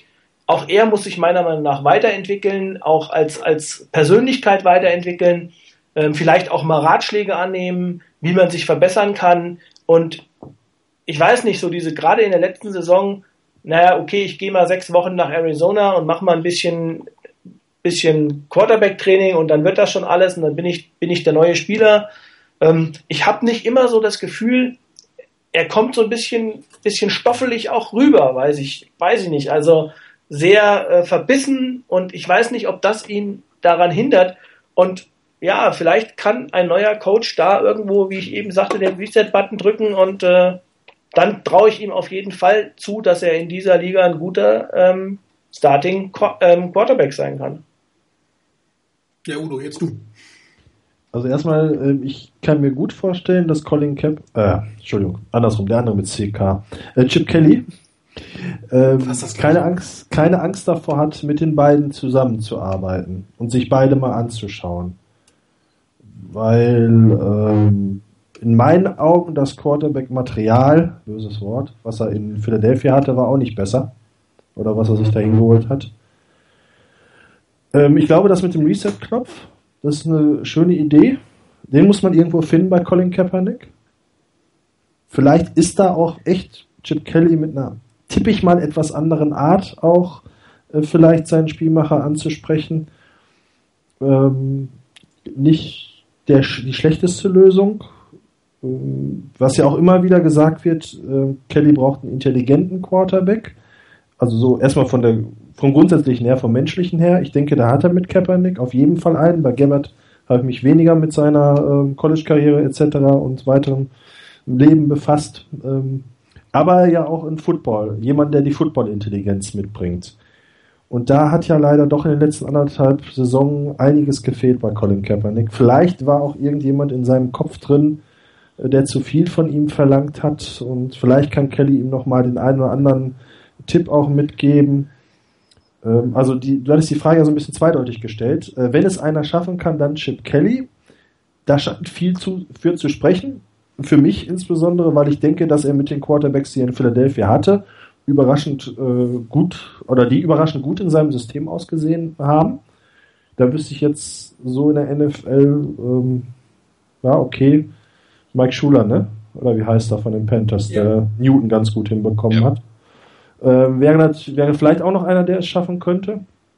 Wenn mit der Frage aber auch gemeint äh, war, ob er es schafft, ähm, ja, da ist wirklich, finde ich, das, was du gleich wahrscheinlich auch noch anbringen wirst, wenn ich so deine Kommentare richtig im Kopf habe, ähm, eben auch, was Steve Young schon angesprochen hat, ist diese Spielintelligenz da bei Colin Kaepernick. Ich meine auch, wir halten ziemlich häufig, wenn wir mal beim Play of the Game eine Read Option ähm, hatten, obwohl er ja wohl keine Read Option spielt, äh, war mir aufgefallen oder kam es mir so vor, als wenn Colin Kaepernick, obwohl er ja eigentlich aus der Pistol herauskommt, aus einem ähnlichen System, in der NFL nicht in der Lage war, richtig einzuschätzen, behalte ich den Ball oder übergebe ich den Ball. Wir hatten da ein paar Spielzüge, wo Martin darauf hingewiesen hatte, der Defender bewegt sich zum Quarterback. Eigentlich hätte er den Ball abgeben müssen, aber er läuft in den Defender rein. Inwieweit ihm das jetzt zugute käme in einem Zone-Read-System oder da eben auch wirklich möglicherweise ähm, ebenso dieses unbekümmert, dieses unbeschwerte auf dem Platz fehlt, diese Intuition, die man ja auch nicht lernen kann, diese Pocket Awareness, die eben derjenige, dessen Namen ich jetzt heute nicht nennen möchte, vielleicht fällt er nachher noch, ne, ähm, hat, der auch ähm, 49ers-Fan in seiner Jugend war. Hm. Ähm, Aaron ja. Rodgers. Ja, da ist der Name ja doch gefallen. Wir haben es geschafft. ja. Also ähm, das, ähm, das ist so ein bisschen die Frage. Aber ich glaube schon, dass Kelly in der Lage ist, äh, für Kaepernick das Spiel auch so ein bisschen ähm, ihn dahin zu bringen, dass er sich mehr fokussiert, denke ich. Weil in mir die Quarterbacks in Philadelphia immer besser gefallen haben als zum Beispiel in St. Louis. Und das muss auch ein bisschen mit an Chip Kelly liegen. Das ist richtig. Also sowohl Foles als auch Bedford haben in, in, in, bei den Eagles jetzt nicht mega gut, aber doch andere Leistungen gebracht, als, als es bei den Rams war. Sicherlich für die 49ers nicht verkehrt, dass wenn sie zu den Rams gehen. Und, äh, ich sagen. Ja, ähm, also grundsätzlich, nur weil jemand mobil ist und laufen kann, heißt das noch lange nicht, dass er das System spielen kann oder in dem System erfolgreich sein kann. Also diesen Schluss kann ich nicht ziehen.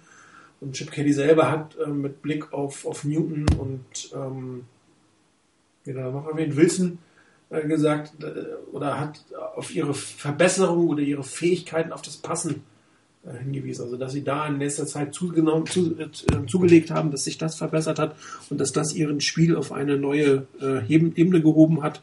Und da hat er auch wohl in Philadelphia immer gesagt, wiederholbare Präzision oder wiederholbare Akku, Akku, Akku, nennt man das? Akkuranz heißt das nicht, ne? Akkuranz, ist das ein juristischer Fachbegriff? Akkuranz, oder? egal. Also wiederholbare Präzision, bleiben wir doch bei dem Begriff. Im Passing Game ist das A und O. Das zweite ist, äh, die Offense spielt sehr viel mit fünf Receivern. Das heißt, ähm, der Quarterback muss sich fünf Routen lernen, also fünf und die Coverage dazu. Ähm, was das Thema Protection angeht, er kann nur fünf, die ihn protecten. Also da ist jetzt kein Tight der protected oder da ist kein Fullback oder Running Back, der ihm helfen kann. Ähm, und das Spiel ist schnell muss schnell gecallt werden, muss schnell verstanden werden, muss schnell aufs Spielfeld umgesetzt werden. Und das sind die Qualitäten, die Colin Kaepernick jetzt in den letzten Jahren nicht ausgezeichnet haben. So auszudrücken. Ähm, und egal, ob das jetzt ein Kopfproblem ist oder ob das ein Mechanikproblem ist, ähm, das zweite könntest du vielleicht noch einigermaßen lösen. Das erste, ein Kopfproblem bei einem Quarterback zu lösen, halte ich für fast unlösbar. Also du kannst eigentlich, musst du zum Psychiater gehen und gucken, was ist hinter mehr oder weniger. Aber dass jetzt ein Coach wirklich eine mentale Blockade, wenn es eine große mentale Blockade ist, wie er das lösen kann, sei jetzt mal dahingestellt. Mit den ganzen Geschichten, die hier vorher gelaufen sind. Ich meine, Colin Kaepernick nimmt das ja offensichtlich alles mit, was da um ihn herum passiert. Ist ja nicht so, dass das spurlos an ihm vorbeigeht. Also nicht nur körperlich, sondern auch geistig.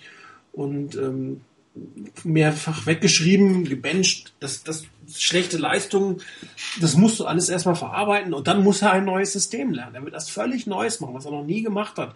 Und auch dieses schnelle Lernen von Dingen hat, hat ihn bis jetzt auch nicht ausgezeichnet. Und das ist halt das Problem, was ich sehe, was ich habe und warum ich einfach glaube, dass es definitiv, also gesetzt ist es definitiv nicht, dass äh, Kaepernick der Starter der 49ers ist, ist auch nicht gesetzt, dass er bei den 49ers bleibt. Und die entscheidende Frage ist, wie kommen die 49ers zu der Entscheidung, wie sie damit umgehen? Ähm, Chris, du hast zu Recht gesagt, das CBA verbietet viele, viele Dinge. Football darf überhaupt nicht gesprochen werden. Ich weiß nicht, ob überhaupt ein Sprechverbot zwischen Team und Quarterback oder Trainer und Quarterback äh, existiert. Keine Ahnung. Chip Kelly hat sich auf jeden Fall die Kontaktliste von allen Spielern geholt. Er hat doch schon mit, er hat doch schon mit Kaepernick gesprochen. Ja, genau. Ich weiß halt nicht, wie strikt das ist und was darüber gesprochen wird. Und da muss ich sagen, wenn die 49ers jetzt acht Wochen oder zehn Wochen Zeit haben, für eine Entscheidung zu fällen und Colin Kaepernick geht jetzt für sechs Wochen nach Colorado zur Rehab, finde ich es eine komische Entscheidung. Da würde ich doch bitte versuchen, meine Rehab beim Team zu machen und möglichst viel versuchen, Kontakt mit den Coaches zu bekommen. So, so, so gerade an, am Rand der Legalität, was gerade möglich ist. Und wenn es nur darum geht, dass die sich irgendwie schönen guten Morgen sagen, wie geht's dir heute, wie fühlst du dich, kann ich was für dich tun? Ähm, lass uns einen Kaffee trinken gehen. Das ist natürlich Relationship aufbauen.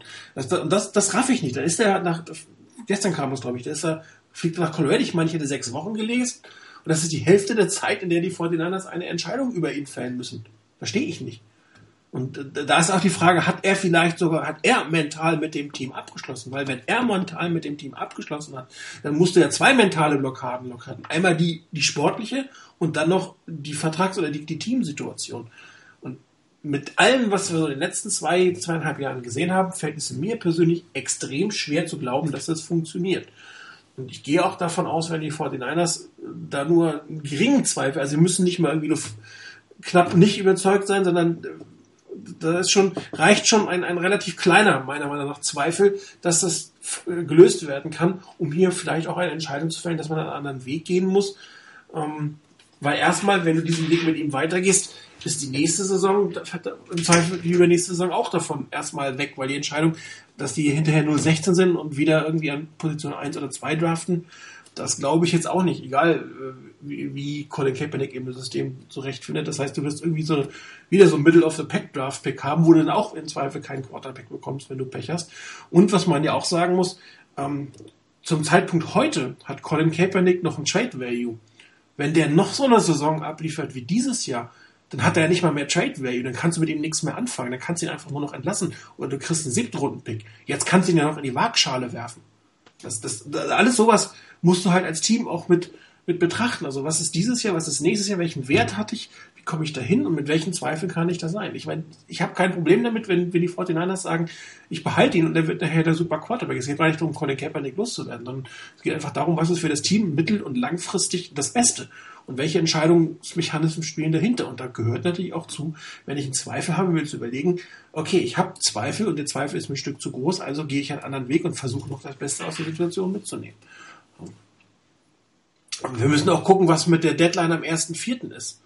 Ähm, auch da gibt es natürlich vertragstechnisch tausend Möglichkeiten. Du kannst irgendwie das Datum nach hinten schicken. Also das haben die mit Peyton Manning mal gemacht. Da haben sie mal ein Physical um irgendwie Monate verschoben und dann wurden die Garantien. Also wenn, wenn du dir quasi einig bist, dass du einig miteinander kannst und willst, dann sind diese Vertragssituationen äh, lösbar. Wenn du natürlich da Zweifel hast oder einer von beiden Seiten nicht mehr, auch gerade wenn es der Spieler ist, dann hat er natürlich auch eine Chance, das Team zu forcieren, Entscheidungen zu treffen. Das darf man ja nicht vergessen. Vielleicht möchte er das Team dazu forcieren, die Entscheidung zu treffen, ihn woanders hinzugeben, weil er vielleicht glaubt, dass der Reset, dass der Neubeginn ähm, mit einem anderen Team, mit einem anderen Coach unter einer anderen Rahmenbedingung funktioniert. Also man, man kann es halt nicht nur auf, auf das Team sehen. Das ist eine sehr, sehr komplexe Entscheidung. Und ähm, wenn man das Gefühl hat, er möchte weg, und man hat vielleicht sogar eine gute Option zu traden, dann sage ich, dann mach das bitte in Gottes Namen, weil das bringt sowieso nichts. Keine Ahnung, wenn du Zweifel hast an deiner Sportlichkeit, macht das Ganze auch. Aber ich glaube, dass ich diese Meinung vertrete, war jetzt keine Überraschung. so wirklich. Das ist nur konsequent. ja. Tja. Ansonsten ähm, in der Offense, ich glaube, die Offense-Line sind wir uns alle einig, muss was passieren. Mhm. Ich weiß, ich bin jetzt nicht so der größte Offense-Line-Experte. Mit einem Kelly-System braucht man, glaube ich, etwas mobilere Offense-Line. Oder habe ich mich, irre ich mich da? Kann das, weiß das jemand? Ich habe, ja, eigentlich heißt es das schon. Also ich habe jetzt mal ganz bewusst, weil irgendwo habe ich gedacht, die Frage kommt garantiert auf mit der O-Line. Ich habe mal nachgeguckt, wer bei den Eagles in der Depth Chart äh, bei den bei den O-Linern vorne stand auf Platz 1 und 2 und habe mir mal angeguckt, deren Größe und Gewicht. Da ist keiner unter 6 Fuß 4. Und da ist einer dabei mit 290, einer mit 300, einer mit 310 und Dennis Kelly, der 6 Fuß 8 groß ist, hat 321 Pfund. Das waren jetzt die, die bei den Eagles in der Depth Chart auf Guard, Left Guard und Right Guard auf Platz 1 und 2 jeweils standen. Also so kleine, nicht unbedingt, aber halt nicht die supermassig schweren, von wegen 340 oder sowas, die kannst du da in dem System ziemlich sicher nicht gebrauchen. Aber waren äh, das die, waren das die Spieler, die äh, Kelly, also die bei Kelly gespielt haben? Das waren die Spieler, das waren, die die ja. 2015 gespielt haben. Ähm, das waren die, die 2015 gespielt haben. Weil ich weiß, ähm, die zumindest da in der Depth Chart standen. Also, äh, ja, ja, mach weil, mal weiter. also ich meine, bei den Eagles hat gespielt, wenn mich nicht alles täuscht, Jason Peters, ewig lang auf Left Tackle. Ey, Moment, Moment, stopp, stopp. Ich hatte die Guards angeguckt. Ja, nee, aber, aber Jason Peters ist, ist auch so, ist also ähm, ein Left Tackle, ich glaube ziemlich groß, ziemlich schwer, 340 Pfund. Dann hat sehr, sehr lange da gespielt ähm, auf Guard. Todd Harrimans heißt der, glaube ich. War auch ewig lang an, an, ich weiß noch nicht, wie lange er gespielt hat bei den Eagles. Ähm, war aber eher auch eine, sch- ein schwererer Spieler. Und ähm, hat dann nicht auch ähm, Jason Kelsey gespielt als Center. ja, ja, hat er. Und ich weiß nicht, wie, was der für einer ist, aber ähm, von daher, also ich fand eigentlich überraschenderweise, so was ich zumindest in Erinnerung habe, die Eagles Line gar keine so eine klassische kleine bewegliche Linie, äh, wie man es vielleicht von so einer Zone Blocking Denver Broncos Line sich vorstellt. Also ich weiß gar nicht, ob das jetzt so eine kleine Linie sein muss und mit kleinen und beweglichen Spielern. Es hängt halt echt total davon ab, was er spielen will für ein System. Ob er Zone Blocking spielt oder ob er, ob er eher so ein, auch, er hat zwar gesagt, das sei kein Power Running, aber ähm, ob er eher sowas in diese Richtung spielt, also so ein Man Blocking Schema, keine Ahnung. Ich meine, das auch gelesen zu haben, dass angeblich kleinere, mobilere O-Liner in seinem System gefragt sind. Er hat allerdings zu Beginn in Philadelphia ähm, sehr stark auch aufs Laufspiel gesetzt. Da hatten sie sogar den besten Laufangriff der Liga, meine ich, wenn ich das eben richtig gesehen habe. Was vielleicht auch nicht unbedingt für eine sehr mobile Linie spricht. Ähm ich glaube auch abwarten. Das, äh, ich weiß nicht, äh, nee, College Football, Oregon, was die für Linien hatten, ist natürlich auch ein ganz anderes System, kann man nicht so richtig vergleichen. Ähm, wäre sonst vielleicht auch noch so ein Ansatzpunkt, ob die eher auf die Mauler setzen, also auf die Makio Partys oder eher auf die etwas wendigeren Typen. Ja. Also ich habe jetzt gerade nochmal geguckt, also 2015 ähm, die meisten Snaps auf Guard hatten, Moment, dass ich nichts Falsches sage, die meisten Snaps auf Guard hatten Matt Tobin und Alan Barber. Beide 6 Fuß 4, der eine 310, äh, der eine 290, der eine andere 310. Also ich habe jetzt wie gesagt nur mal auf die Guards geguckt, weil ich die Tackles so ein bisschen mit dem, wo ich drauf geguckt habe, eher mal ein bisschen außen vor gelassen habe, habe mal auf Guards und Center geguckt. Ähm, und Jason Kelsey ist 6 Fuß 3 und knapp unter 300 gelistet. Okay. Ja gut, die Center sind ja jetzt auch nicht so Ja. ein Riesenbrocken normalerweise. Ähm, bin jetzt auch gerade mal am Suchen, ob ich hier was finde zu den. Okay, ähm, ich habe hier mal 2013, ähm, als Kelly angefangen hat, hat Left Tackle gespielt Jason Peters, Left Guard Evan Mathis, Center war Jason Kelsey, Right Guard war Todd Harrimans und Right Tackle war Lane Johnson. Also von daher ähm, komplett andere, eine scheinbar komplett andere Linie. Ich weiß auch gar nicht, Lane Johnson war Rookie, der war auch ziemlich hoch gedraftet.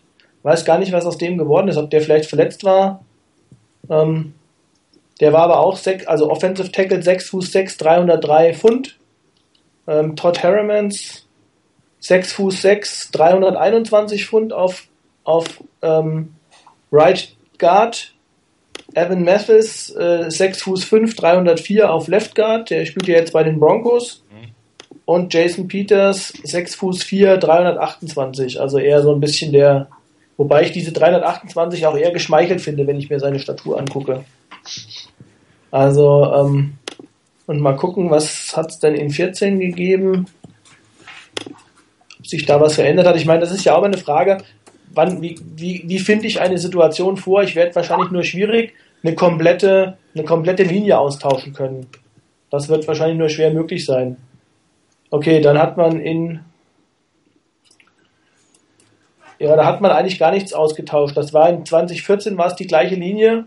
Da hat nur dann irgendwann mal auf Right Guard ähm, hat scheinbar Andrew Gardner gespielt. Scheinbar war Todd Harrimans da verletzt oder auch 6 Fuß 7, 304. Was auffällt, er hat re immer relativ große Spieler, das stimmt. Mhm. Ja. Ja, gut. Also, Ja, wie Unabhängig würden die Leute nicht. Entschuldigung. unabhängig davon würde ich sagen, ich glaube, bei den 49ers muss einfach deshalb was passieren, weil die Qualität nicht stimmt. Genau, und das ist die Frage, wie, wie, wie kann man, darum wäre auch die, die jetzt als Einleitung, was für eine Offense-Line wird denn gebraucht, weil man muss sowieso eine neue zusammenstellen. Ähm, es scheint sich doch zu, be- zu wahrheiten, dass äh, Anthony Davis zurückkommen will. Ob die 49ers ihn dann zurücknehmen, ist mal eine zweite Frage. Wobei nach der Leistung der Offense-Line letztes Jahr würde ich das jetzt mal bejahen wollen, dass, er- dass er zurückkommt. Ähm, Ansonsten hätte man mit Kilgore ja noch den, den Guard in der Mitte, äh, den Center in der Mitte, der durchaus äh, Potenzial hat, aber auf der Guard-Position bleibt nichts anderes übrig, als wahrscheinlich in die Free Agents Kiste zu greifen, wenn man hier eine schnelle Verbesserung haben möchte, oder? Ja, also es sind auch, denke ich, ein paar ganz interessante Guards dabei. Ähm, ich habe auch da mal geguckt äh, bei den Guards, die Free Agents werden und habe mal geguckt, wo die auch bei Pro Football Focus im Ranking gelandet sind. Und wenn man mal guckt, die Guards, die unter 30 sind noch, dass du da auch ein bisschen Potenzial für mehr hast, weil da ist auch ein Evan Mattis aufgelistet mit 34 und ein Chris Chester von Atlanta mit 33, aber da sind ein paar ganz interessante Leute dabei. Ich meine, da ist ein Jeff Allen von Kansas City, 26 Jahre alt, der ist mit 6 Fuß 4, 306, gerade so in dem Bereich, ähm, rein von der Statur her. Oder auch Michael Harris von Minnesota, der ist 27, oder von New Orleans, Tim Lelito, wie ich finde, sehr interessanter Name, ähm, mit 6 Fuß 4, 315. Das wären schon ein paar interessante Leute, die da auf dem Markt sind, wenn man jetzt wirklich bewusst auf Guard gehen möchte und da jemanden holen möchte. Ähm, also da wäre sicherlich was machbar. Die andere Option ist ja immer auch die, dass du vielleicht einen Center holst und Kilgore auf Guard stellst, was er ja auch gespielt Mac. hat und gar nicht We so schlecht war. Mac. Bitte? We want Mac. We Zum Beispiel, Mac. zum Beispiel Alex Mack. Ähm, und auf der anderen Seite gibt's natürlich auch da interessante Kandidaten. Also Patrick Lewis zum Beispiel von Seattle, der Backup Center, der dann auch ähm, einiges gespielt hat und auch, wie ich finde, ganz gute Kritiken gekriegt hat. Ich habe da mal ein bisschen was drüber gelesen. Der ist gerade mal 24, 6 Fuß 1 und 311. Das ist auch einer, der eigentlich ganz gut passen würde.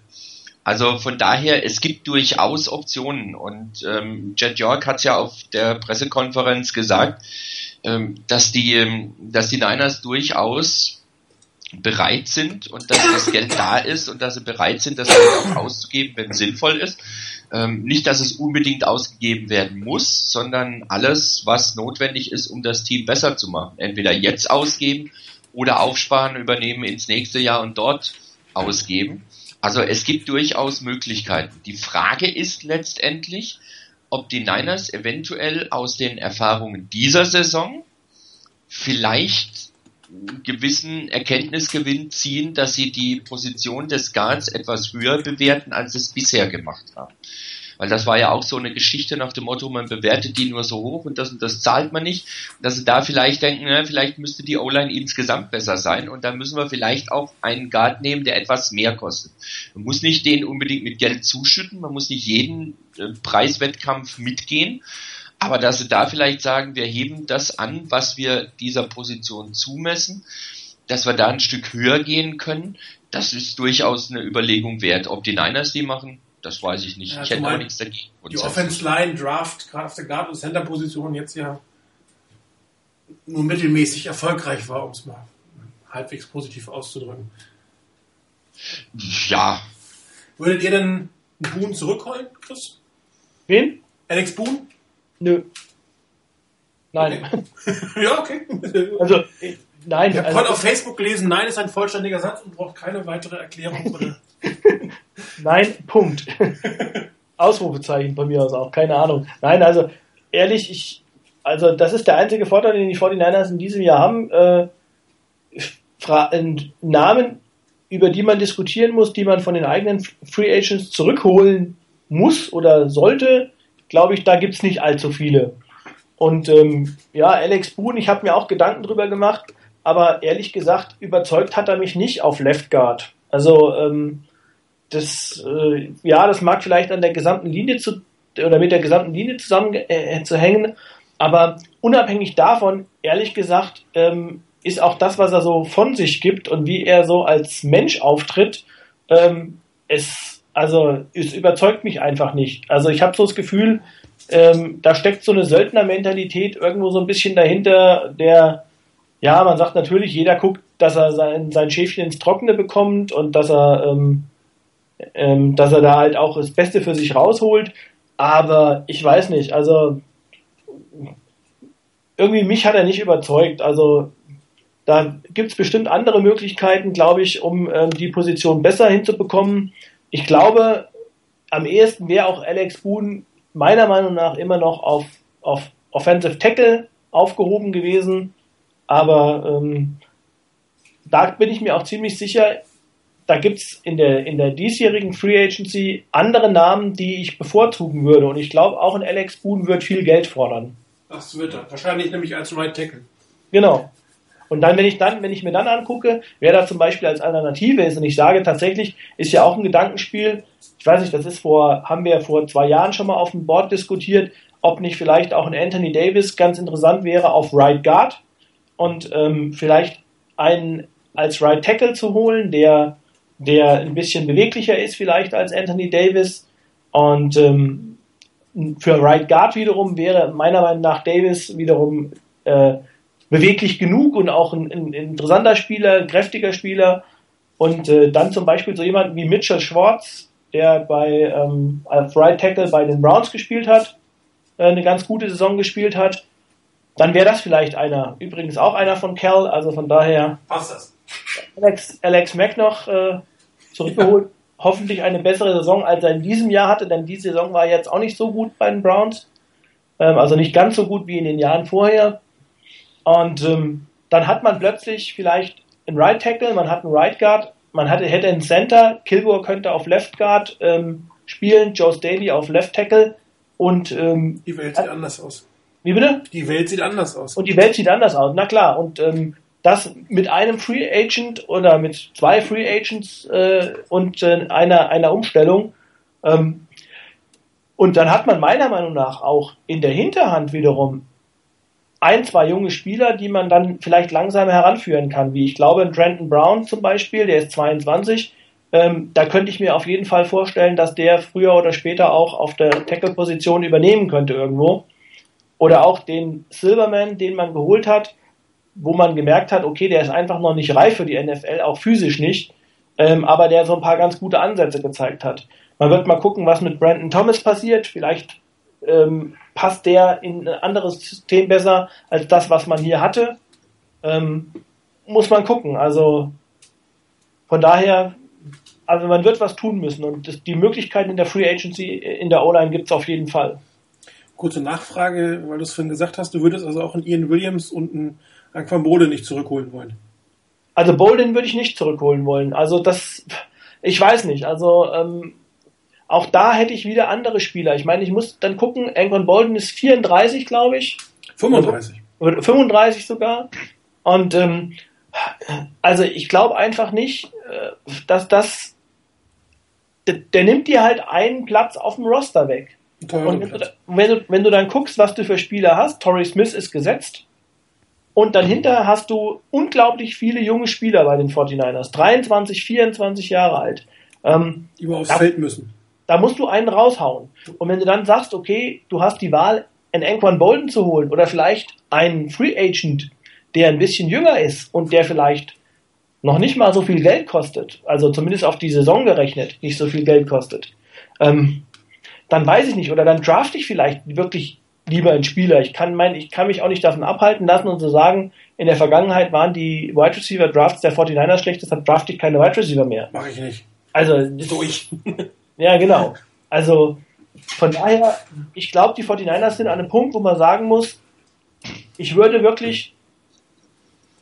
Ähm, wie Elton Jeffrey wird übrigens Free Agent. Wer? Elton Jeffrey. Elton Jeffrey wird Free Agent. Marvin Jones wird Free Agent. Ähm, also es gibt, es Travis gibt ein paar. Benjamin. Wie, wie bitte? Travis Benjamin. Ja, der wäre jetzt sogar noch nicht mal so einer von den High-Priced Free Agents, glaube ich. Genau. Ähm, ist, also es gibt auf Tight End einige interessante. Kobe Fleener wird Free Agent, Dwayne Allen wird Free Agent, Ladarius Green wird Free Agent. Ähm, vielleicht hole ich auch gar keinen Wide Receiver und hole dafür vielleicht eher einen, einen Tight End, der so mehr ein, ein Pass-Catching Tight End ist. Also ein Receiving Tight End. Und, oder vielleicht hole ich einen Running Back mit Lamar Miller oder Doug Martin, die sind auch 24 und 26. Also, das, ist, das wird interessant zu sehen, wo die 49ers ihr Geld ausgeben. Gibt viele Möglichkeiten. Also ich würde, ich würde, ich würde wirklich sagen. Also auch einen Ian Williams würdest du nicht zurückholen. Das, da, den würde ich, das wäre der einzige Spieler, den ich zurückholen würde, wenn der ins System passt. Das hängt ein bisschen davon ab, ob man, ja. ob man One Gap, ist ja immer so. ob man so ein One Gap Schema spielt, wie die 49ers bisher gespielt haben, oder ob man Two Gap 3-4 Defense spielt. Ähm, so, und dann, dann braucht man, glaube ich, eher so einen Vince Wilfork in der Mitte. Also da, da wären andere Spieler, glaube ich, eher geeignet.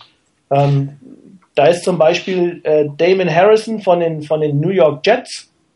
Der könnte auch auf den Free Agent Markt kommen, weil die Jets haben auch Muhammad Wilkerson, der Free Agent wird. Also die können den, den, den Franchise Tag nur einmal raushauen. Ähm, das wäre dann vielleicht eher so einer, also ein größerer, ich glaube, der wiegt so 320 Pfund oder sowas. Ähm, ist ein bisschen größer, kräftiger als Ian Williams. Und ähm, dann könnte man in der Defensive Line auch vielleicht eher gucken, wenn man so einen High-Price Free Agent wie Muhammad Wilkerson nicht bekommt, dann wäre dann vielleicht zum Beispiel Malik Jackson von den, von den Denver Broncos eine ganz interessante Option. Auch junge Spieler. Aber das Entscheidende ist für mich, ich würde keinen Spieler holen, der 30 Jahre ist oder 29 oder 30 Jahre alt ist und ähm, oder vor allen Dingen nicht drüber ich würde auch ähm, da an der Stelle wirklich konsequent die Spieler raushauen, die, die einfach, wo ich nicht sage, die werden mir in den nächsten Jahren nicht weiterhelfen. Ich würde auch Amar Brooks zum Beispiel auf, auf, sehe ich auf der Kippe. Ganz klar. Mir für das Geld. Absolut. Und ähm, Eric Pierce raus, Anquan Bolden raus, also nicht wieder verpflichten. Ähm, und dann eher wirklich sehen, mein Sind Geld. Dann landen wir langsam bei 70 Millionen Cap Space. Genau. Und dann, und dann eher das Geld investieren in, in so junge Spieler, die 25, 26 sind und wo ich sage, da habe ich die nächsten 5, 6, 7, 8 Jahre möglicherweise was davon. Gut, die Zeit ist sehr weit fortgeschritten. Ich wollte jetzt eigentlich durch alle Offense-Positionen durchgehen. Ich glaube, das äh, machen wir äh, in unserer Jahresabschlusssendung, die wir machen, wenn die Koordinatoren feststehen. Also eine Sendung machen wir definitiv noch in, äh, in dieser Saison vor, vor der Offseason. Ähm, ich würde aber kurz zumindest auf die Wide Receiver eingehen wollen. Ähm, ich habe es ja schon gesagt, äh, Chip Kelly durchaus mit fünf Wide Receivers oder vier Wide Receivers und einem Passing oder Catching Titan auf dem Feld. Ähm, auf jeden Fall muss auf dieser Position was passieren, glaube ich, bevor das äh, System oder um das System vernünftig umsetzen zu können, oder Rainer? Äh, ist ja schon was passiert. Ähm, nämlich Eric Rogers wurde verpflichtet. Okay, dann wird das die, Irgend, Irgendjemand, bitte? Bitte? Also irgendjemand hat heute auf, auf Twitter geschrieben, äh, aus den Staaten, frag mich nicht wer, irgendwo habe ich es gelesen, dass Chip Kelly hier schon sein Einstiegsgeschenk bekommen hat für die Vertragsunterschrift. Und dazu passt hervorragend ein Artikel, der auf Niners Nation erschienen ist. Das ist jetzt noch nicht mal eine Dreiviertelstunde her. Ähm, da geht es nämlich genau um die Verpflichtung von Eric Rogers. Und was da Eric Rogers nämlich gesagt hat, ist eine ganz interessante Geschichte, finde ich auch. Ähm, Eric Rogers war ja bei verschiedenen Teams und bei den Eagles war er auch. Und da hat sich ein Coach eine Stunde Zeit genommen mit ihm, einige andere jeweils nochmal 30 oder einige andere nochmal 30 Minuten und Chip Kelly extra nochmal 30 Minuten. Und das 48 Stunden vor dem Spiel, das ähm, auch Richtung Playoffs wohl noch halbwegs Bedeutung hatte zu dem Zeitpunkt. Und außerdem, das, das ist schon mal ein Punkt, der ganz interessant ist. Und der zweite Punkt, ähm, zwei, drei Stunden nachdem er, nachdem bekannt gegeben wurde, dass Chip Kelly Head Coach der Niners ist, hat er, hat er, Chip Kelly, Eric Rogers angerufen und gesagt, dich will ich in meinem Team haben. Und das ist, finde ich, schon eine, eine recht interessante Geschichte, dass da Chip Kelly ähm, gleich sagt, den will ich haben, der passt bei mir rein. Und wenn du dir anguckst, was für einen Vertrag er bekommen hat, das sind jetzt ja keine Unsummen, aber er bekommt 125.000 Signing-Bonus und 100.000 fürs erste Jahr garantiert. Mhm. Das sind 225.000 Dollar. Also bei Duran Carter, das wird in dem Artikel auch erwähnt, diesem, dem Sohn von Chris Carter, der hat einen Vertrag mit den Colts dieses Jahr unterschrieben und hat insgesamt 25.000 Dollar in Garantien bekommen. Das heißt, man gibt Eric Rogers das Neunfache von dem an Garantien, für einen Receiver aus der CFL. Das, das ist, glaube ich, schon ein gewisses Statement, dass man den unbedingt haben will. Und das ist für mich dann wieder ein Punkt, um an das anzuschließen, was, ähm, was Chris eben gesagt hat, ähm, mit dem Thema Anquan Bolden. Ich kann es mir nicht vorstellen, dass die Niners Anquan Bolden wirklich unbedingt zurückhaben wollen. Zum einen wegen dem Cap Space, zum anderen, er hat zwar seine Leistung doch immer mal wieder noch gebracht, aber irgendwann wird der Zeiger nach unten gehen, also der Stichwort absteigender Ast möchte ich jetzt nicht in den Mund nehmen, sonst kriegt er jetzt eine Pro Bowl-Saison hin nächstes Jahr. Aber ähm, ich vermute, dass er die dann nicht bei den Niners hinlegen wird. Ähm, und darauf deutet, meine ich, auch diese Verpflichtung schon hin. Ich glaube, dass dieser, dieser Eric Rogers ein bisschen mehr ist als jemand, den man jetzt einfach nur mal sich angucken möchte und denkt, das brauchen wir als Campfutter oder sowas. Denn mit dem Vertrag, wie gesagt, das sind keine Unsummen. Also auch das Dead Money wäre da auch jetzt nicht so dramatisch. Ähm, aber trotzdem, das ist, glaube ich, schon mal eine Aussage, wenn man dem so ordentlich Geld gibt, im Vergleich zu anderen, die aus der CFL kamen. Wer war der letzte Spieler, den die 49ers von den ähm, Cal Calgary Stampeders verpflichtet haben? Äh, Jeff Garcia. Richtig. Genau. Genau. Also, also wird Duke ihn hassen, oder? Nein, das muss ja nicht sein. Also erstens mal ist er nicht Quarterback, sondern Falls du hörst, Jungs, war ein Scherz. Nee, nee, nee, nee, das sicherlich nicht. Also um mal, um mal auch nochmal das ins Verhältnis zu setzen, ähm, was man ihm da gegeben hat an, an Geldern. Ich habe gerade mal geguckt, was hier so ein, so ein ge gedrafteter Spieler bekommt. Ähm, also ein Keith Reeser beispielsweise, 5-Runden-Pick, der kriegt pro, also prorated ähm, in seinem, was ja, das ist ja das, was, was garantiert ist in, in dem Jahr, kriegt der prorated 41.000 Dollar. Also wir reden bei 225.000 Dollar garantiertem Geld, mit Sicherheit was, wo wir davon reden, das ist auf einem Niveau von einem Viertrunden-Pick. Hm. Äh, bis wohin sind die äh, Rookie-Verträge voll garantiert? Nur erste Runde, ne? Ähm, voll garantiert sind die in der Regel nur in der ersten Runde. Ah, okay. Also die, die Rookies, die wir jetzt hier, also was ich, Drittrunden-Pick oder so, der kriegt in der Regel seinen, seinen, seinen Signing-Bonus. Genau. Aber die, die First-Runden-Verträge sind, glaube ich, zu 100% garantiert. Ich bin mir noch nicht mal sicher, ob das alle sind, aber ich. Oder die ersten 10 oder so. Also es gibt ja. da irgendeine Grenze, die ja. vollständig garantiert.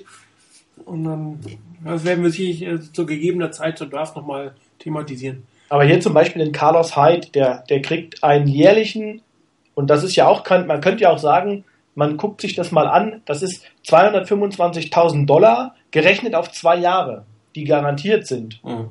Und ähm, ich gucke mir jetzt mal an, wer beispielsweise also 100 100.000 Dollar als Signing-Bonus pro Jahr hat, das wäre zum Beispiel ein Bruce Ellington. Ich glaube, das war ein Viertrunden-Pick. Der kriegt 118.000 Dollar an Signing-Bonus.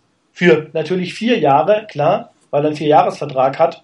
Aber ähm, das ist schon echt ziemlich viel Geld, was man ihm da bezahlt hat für jemanden, der undrafted ist und aus der CFL kommt. Immer. Gut, ansonsten Receiver, Torrey Smith, Chris, du hast gesagt, ist gesetzt. Ähm, Gehe ich von aus, ja. Das heißt auch, dass Chip Kelly eigentlich eher auf größere Receiver steht. Sieht es aus mit Bruce Ellington? Hat er noch eine Zukunft? Also ich glaube, alles, was dahinter kommt, äh, ist absoluter Konkurrenzkampf. Ich glaube, da kann sich kein Receiver auf die faule Haut legen, weil ähm, die sind alle relativ jung und am Ende wird wahrscheinlich derjenige übrig bleiben, der die beste Leistung im Training Camp und auch davor bringt. Und ich glaube, da ist ähm, Chip Kelly auch eher einer, der dann sagt, wer dann am Ende übrig bleibt, ist mir egal. Ich habe keinen von denen geholt. Mhm. Ähm, der Beste bleibt hier. Interessanter Kandidat könnte euch ein Jerome Simpson sein. Der steht nächstes Jahr auch noch unter Vertrag für relativ überschaubares Geld. Auch da wäre interessant, ob er sich in dieser Offense etwas anders durchsetzen kann. Ja, also ich meine, wir haben auch einige interessante Spieler noch, die dies Jahr gar nicht gespielt haben. Also das stimmt. ich bin auf die Andre Smelter gespannt. Ja. Ähm, bin gespannt, was der kann. Ähm, Chip Kellys Offense ähm, war auch immer eine Offense, die äh, von den Receivern verlangt hat, zu blocken. Ähm, der hat in Georgia Tech gespielt, also wenn man da eins können muss, dann ist das Blocken. Blocken. Absolut. Und ähm, also ähm, er soll auch noch dazu gar kein schlechter Receiver sein, was auch nicht so schlecht ist auf Wide Receiver. Ähm, also da bin ich echt gespannt, wie der sich macht.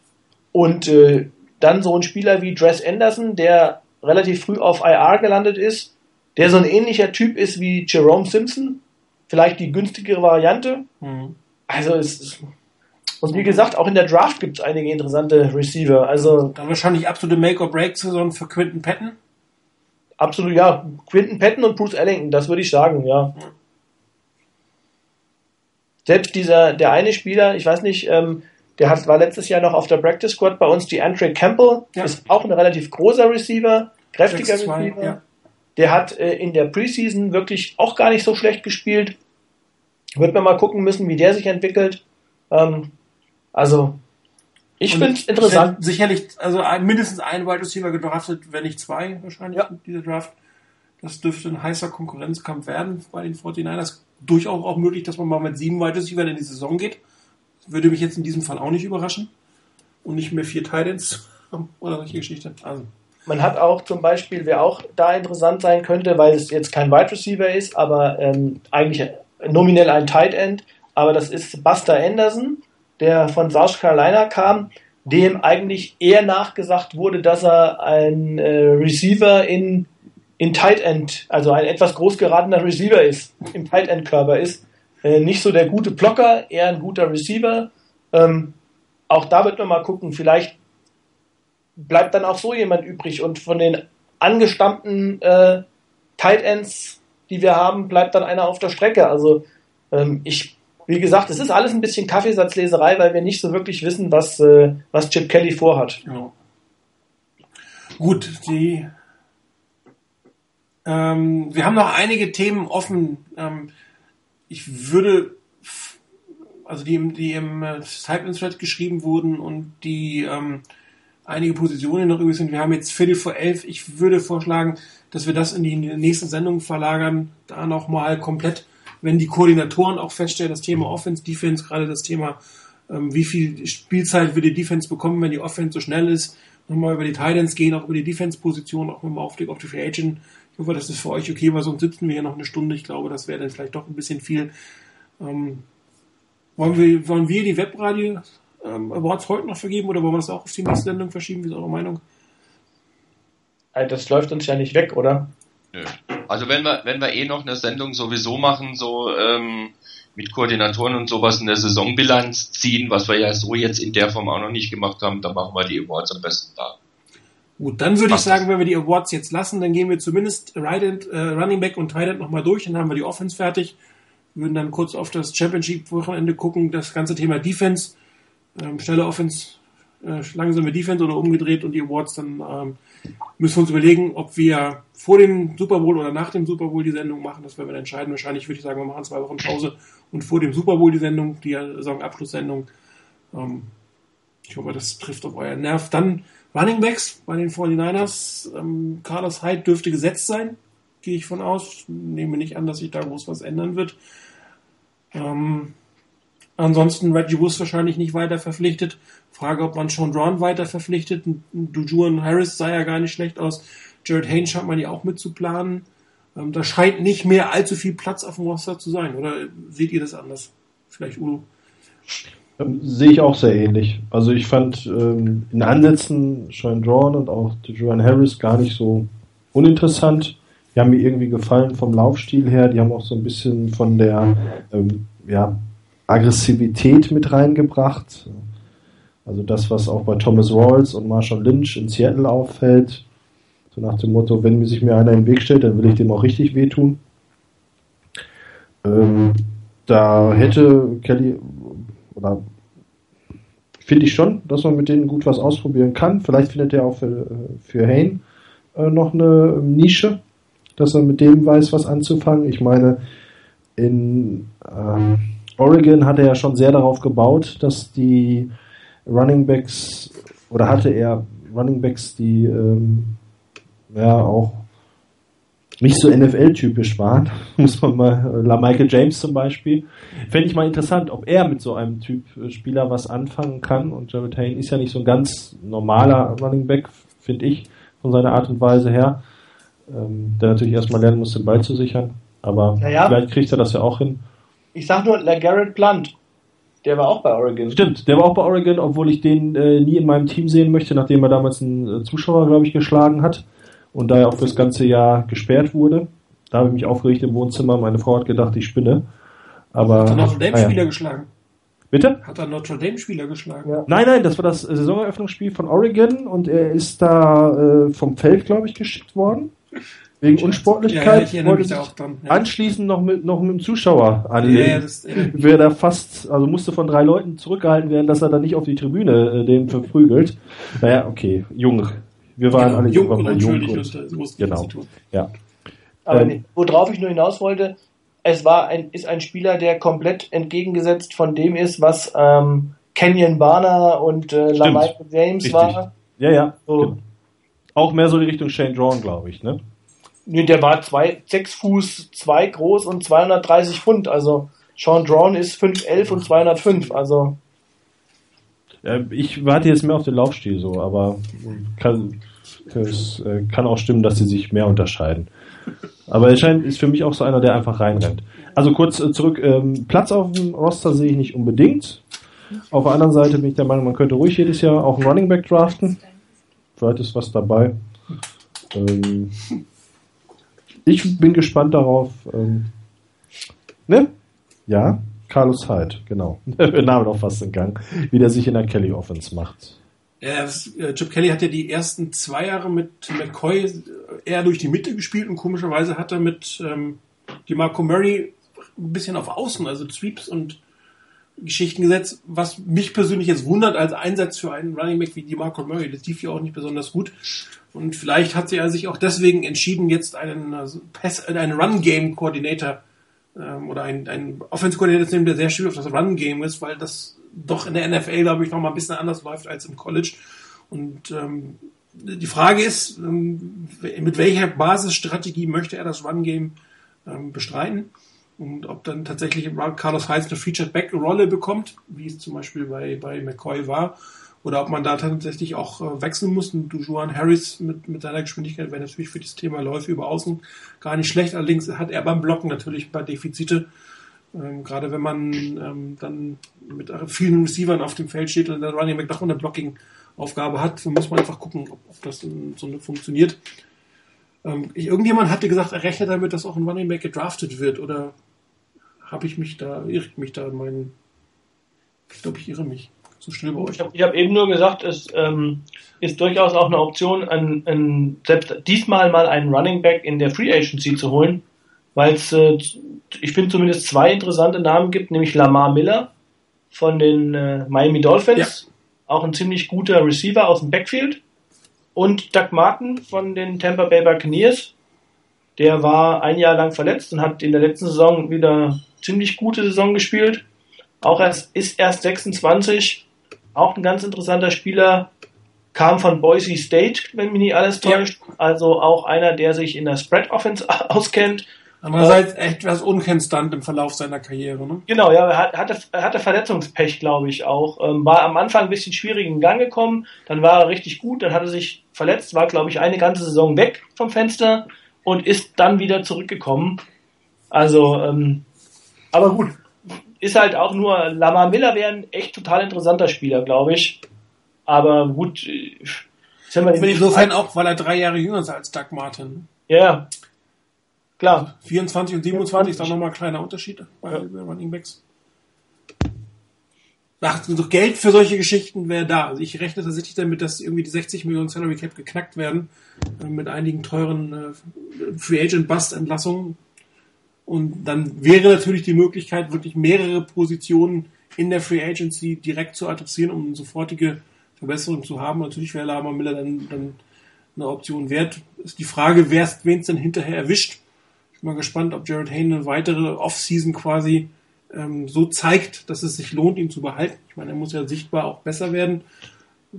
Also da wird da wird's wirklich interessant sein. Also das, das wäre so ein Knackpunkt, wo ich sage, da wird's mal, wäre es mal interessant, Mäuschen zu spielen, um mal die Konversation zwischen ähm, Trent Balky und Chip Kelly zu hören, weil ein Name, der jetzt noch gar nicht gefallen ist bei den Running Backs, ist Mike Davis, äh, der ja auch ein Trent Balky-Pick war der mich bisher überhaupt nicht überzeugt hat, muss ich ehrlich sagen. Nee, gar nicht.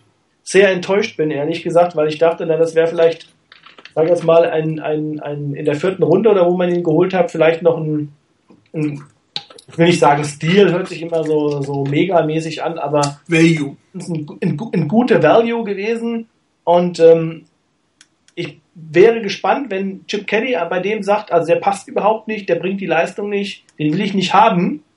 Dafür möchte ich gerne Platz auf dem Roster haben und möchte dann einen anderen Running Back draften oder vielleicht in der Free Agency, dass du da einen holst.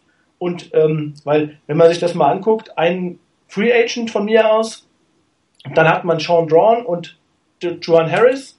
John Brown ist aber Free Agent, die muss man erstmal verpflichten. Genau, ja gut. Ich glaube, die werden echt nicht, die werden nicht teuer werden. Nein, das auf gar keinen Fall. Er muss aber auch kommen wollen. Ist Genau. Aber wenn man dann zum Beispiel da ein, zwei, drei, vier Leute auf einmal hat und dann noch vielleicht äh, die Frage ist, hole ich jetzt noch einen Free Agent und ähm, oder lasse ich Mike Davis auf dem Roster? Das könnte echt mal so eine Frage sein, wo sich die beiden dann, ich weiß nicht, in die Haare bekommen oder wo dann Barkley sagt, nee, den habe ich geholt und der ist gut und also das könnte ich mir da vorstellen. Das wäre vielleicht so eine Situation.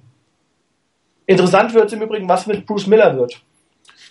Stimmt, brauchen wir so eine Position noch bei den. Bei den haben die Eagles einen Fullback gehabt? Ja, hatten sie, glaube ich. Weiß das gar nicht. Keiner recherchiert. Wie bitte? Hatten die einen Fullback, die Eagles? Auf dem Roster. Ich weiß nicht, ob sie einen auf dem Roster haben. Oder ob sie. Die Frage ist ja auch nochmal auf dem Roster oder auf dem Feld. Ja gut, wenn du einen auf dem, grundsätzlich einen auf dem Roster hätten, nee, formal hatten die gar keinen auf dem Roster. Zumindest in deren Death-Chart wird keiner ausgewiesen als, ähm, als expliziter Fullback. Ich meine, da ist halt für so eine, für so eine Situation wäre halt so jemand wie so ein Mike Tolbert-Typ, ähm, der bei den Chargers spielt, eigentlich ideal. Einer, der, den du halt als Fullback einsetzen kannst, als Short Yardage Back und dem du selbst mal ein paar Läufe äh, ähm, aus der regulären, äh, regulären Down and Distance geben kannst. Ähm, aber eben nicht so der klassische Fullback mit 6'2, 250 Pfund und Vorblocker. Er ist ja auch dieses Jahr relativ wenig auf dem Feld gewesen. Vielleicht hat das tatsächlich einen Leistungsgrund und dann könnte er natürlich das Recht zur Disposition am Ende des Tages stehen, wenn man sich dann vielleicht für den einen oder anderen mehr Wide Receiver entscheiden würde. Also die, ich habe gerade nochmal geguckt, die Eagles hatten jetzt bei dem Roster, das sie aktuell auf, dem, auf ihrer Website haben, steht kein Fullback. Und von den Running Backs ist Ryan Matthews mit 220 Pfund der schwerste. Ja, das ist nicht wirklich der klassische Fullback. Nicht so wirklich. Gut, gehen wir noch mal kurz auf die Titans. McDrop. Ja, der ja ab und zu mal wieder den richtigen Handschuh gefunden hat. Also auch der könnte natürlich ein, ein Spieler sein, der von dieser Entscheidung profitieren könnte. Ja. Weil er auch eigentlich ähm, relativ groß ist, athletisch ist, wenn er jetzt noch lernt, den Ball festzuhalten. Tony Sperano hat es nicht geschafft, vielleicht kommt der neue Teil, guckt da auch einen ran. Aber auch für ihn wäre es sonst wahrscheinlich eine Make- oder Break-Saison langsam mal. Als Zweitrunden-Pick kannst du dir doch, glaube ich, ein bisschen mehr erhoffen von dem, was du da siehst. Ja, interessant wird danach wieder die, die, die Konstellation sein. Oder was heißt danach oder davor, wie man es auch immer sehen will. Ähm, die Frage, was passiert mit Garrett Selleck? Weil der ist auch Free Agent. Wäre jemand, den man vielleicht auch für, ich sage jetzt mal vergleichbar kleines Geld zurückholen könnte? Macht man das? Oder holt man an der Stelle jetzt wiederum vielleicht einen etwas höherpreisigeren Free Agent wie einen Kobe Fleener oder Dwayne Allen? Äh, wobei die alle so hoch, super auch nicht überzeugt haben in ihrer Karriere. Ne? Also Ja, wobei, Das sind äh, keine mega Tight Ends, die irgendwie Millionen von Dollar verlangen können. Naja, das nicht, aber mit Sicherheit, also ich würde tippen, dass schon, dass die schon ein bisschen mehr kosten als Garrett Selleck. Also das hätte ich jetzt schon gedacht. Selleck war relativ häufig verletzt. Ich glaube, der ist, hat, hat er mal ein Jahr gehabt, was, wo er durchgespielt hat bei den 49ers? Ich weiß es nicht. Also, ich meine, nur da musst du halt auch wieder gucken. Die haben Blake Bell auf dem, auf dem Roster, der ist gedraftet worden. Wir haben Vance McDonald, okay, gibt man ihm noch eine Chance. Holt man einen Free Agent, ist das schon Tight End Nummer 3. Und ich weiß nicht mit, also, ob man mit vier Titans, mit fünf glaube ich auf keinen Fall. Glaub, Ich glaube nicht mal mit vier, ehrlich gesagt. Genau, ich wollte gerade sagen, wir spielen keine Harbour-Offense mehr äh, mit drei Tight End-Formationen als Basis.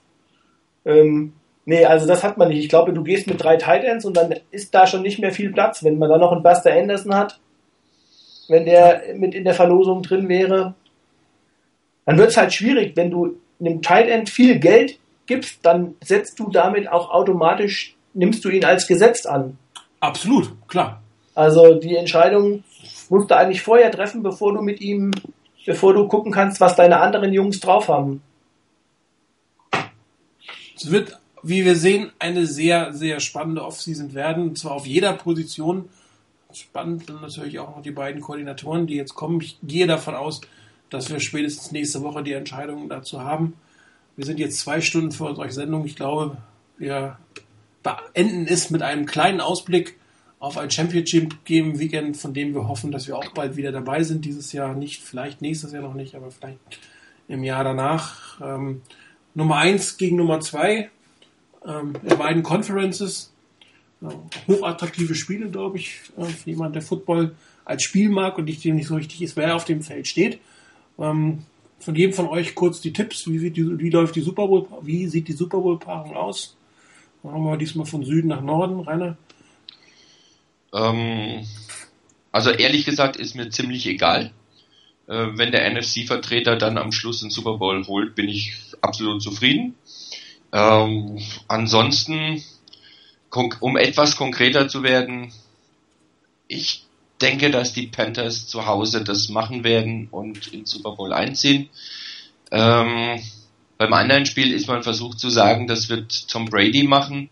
Er hat aber in Denver, glaube ich, eine ziemlich miese Bilanz von 2-6, also zwei Siege und sechs Niederlagen. Die zwei Siege, der eine Quarterback fällt mir nicht mal mehr ein, kenne ich gar nicht so spontan. Und der andere Quarterback, ähm, als, als er dort gewonnen hat, war Tim Tebow.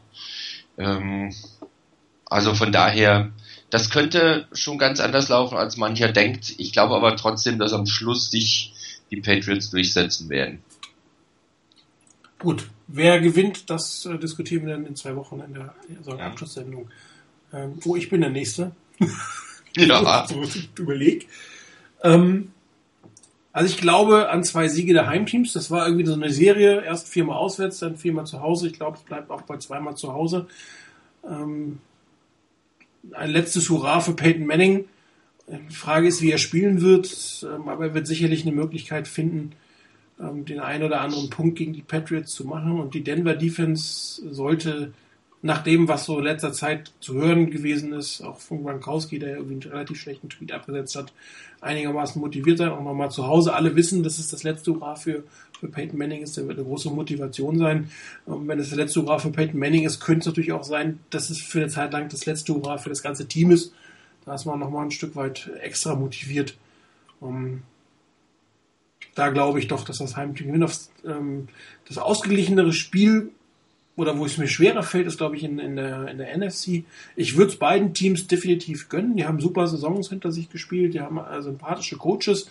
Ähm, ich gönn's Bruce Arians noch mal ein Stück mehr in diesem Fall. Der spielt so lange ähm, in der NFL schon, hat im Schatten gestanden, wurde quasi zwangsretired von den Steelers und hat da wirklich eine super Arbeit gemacht bei den Cardinals. Ein weiterer Titel in der NFC ähm, West ist sowieso nicht schlecht. Ich glaube, die, die, die NFC West wäre dann das einzige Team, ist die einzige Division, in dem jeder Team Super Bowl gewonnen hat, wenn ich mich jetzt nicht irre. Das ist doch auch schon mal eine Geschichte. Also ich glaube tatsächlich an den, an den Super Bowl Cardinals äh, gegen Broncos. Ähm, Chris ist dran. Dann äh, gehe ich komplett dagegen. äh, mein Wunsch, und ich glaube auch dran, äh, Super Bowl wäre äh, Carolina Panthers gegen die New England Patriots. Ähm, also ich fand das, was die, was die Broncos abgeliefert haben, äh, nicht so überzeugend ähm, äh, im, im äh, Divisional Playoff Game. Äh, war eine Situation, wo ich gedacht habe, also ich hätte mir einfach äh, gerade von der Defense auch noch, noch mehr Dominanz erwartet. Ich, vielleicht habe ich auch da einfach zu Anforderungen gestellt. Und ähm, ja, das andere Spiel, ich fand es einfach sensationell. Die erste Halbzeit der, der Carolina Panthers, wie man da die Seahawks äh, an die Wand genagelt hat, das war schon echt der Hammer. Hab dann gemerkt, in der zweiten Halbzeit hat man es vielleicht ein bisschen zu locker angehen lassen. Weil Aber nur ein bisschen, ne? Also ja, nicht viel zu locker, ein bisschen zu locker. Wo man, äh, ich meine, das, das war dann auch nochmal eine Situation, wo man vielleicht auch daraus gelernt hat. Also ich glaube, zumindest die Coaches haben daraus gelernt. Ähm, aber das war schon echt unglaubliche Dominanz und ein super Gameplan gegen die Seahawks in der ersten Halbzeit. Und ähm, es hat einfach Spaß gemacht, denen zuzugucken, muss ich sagen. Und so, die Panthers sind für mich irgendwo das ausgeglichenste Team. Auch die Cardinals, die haben äh, immer mal so Ausreißer. Die haben Spiele, wo man die Teams an die Wand nagelt, aber dann sind auch wieder Situationen und Spiele dabei, wo ich gedacht habe, meine Güte, da habt ihr jetzt, seid aber gerade noch mal äh, von, sozusagen noch mal entkommen, dass ihr, dass ihr das Ding noch nach Hause gebracht habt. Und das Spiel jetzt gegen die Packers war ja auch so ein Ding. Also ja, von daher, also ich glaube einfach, die, die Panthers dann auch noch zu Hause, ähm, das werden die Cardinals nicht schaffen. Der einzige, der meiner Meinung nach da einen Strich durch die Rechnung machen könnte, wäre Petrus, indem er es in Denver richtig, richtig schlechtes Wetter sein lassen würde. Und ich glaube, dann würde sich äh, Tom Brady nicht so wohlfühlen. Also dann glaube ich, dann würde die Defense von Denver möglicherweise das Spiel entscheiden. Gut, der letzte im Bunde, Udo. Ich schließe mich dann auch Chris an. Ich glaube auch, dass die Panthers und die Patriots äh, die Spiele gewinnen, weil ich auch äh, nicht überzeugt war von den Broncos und von den Cardinals.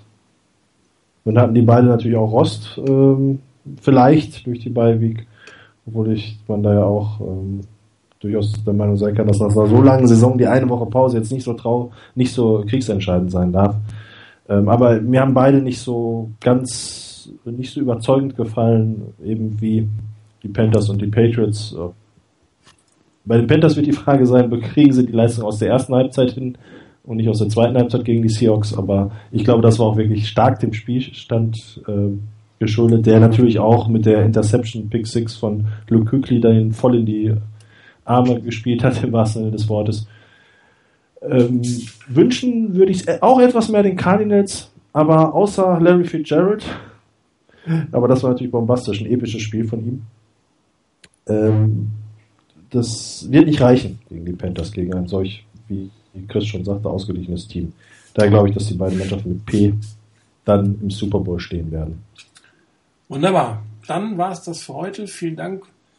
Rekordsendung. 48 Zuhörer in der Spitze, das hatten wir definitiv noch nie, nicht mal eine Halbzeitshow. Viel über die 40, am Ende waren wir noch bei 30, obwohl es jetzt irgendwie langweiligere Themen sozusagen kam. Vielen Dank dafür. Ähm, wir machen definitiv noch eine Sendung, wahrscheinlich in zwei Wochen, wo wir dann auf die Koordinatoren eingehen, wo wir dann durch, nochmal durch die Defense gehen, wie die sich auf die, Offense, äh, auf die Offseason vorbereitet, die Punkte, die heute nicht besprochen wurden, werden besprochen und da vergeben wir dann definitiv die Awards und dann geben wir auch einen kurzen Ausblick, wie wir in der Offseason weitermachen werden sicherlich nochmal rund, wenn die Fair Agency begonnen hat, Anfang März in der Regel, machen wir nochmal Sendung, aber das klären wir dann im Detail. Vielen Dank fürs Zuhören. Spaß gemacht heute. Hat auch lange durchgehalten. Über zwei Stunden sind wir dabei. Euch dreien vielen Dank fürs Mitmachen. Wir hören uns in zwei Wochen wieder. Bis dann. Ciao.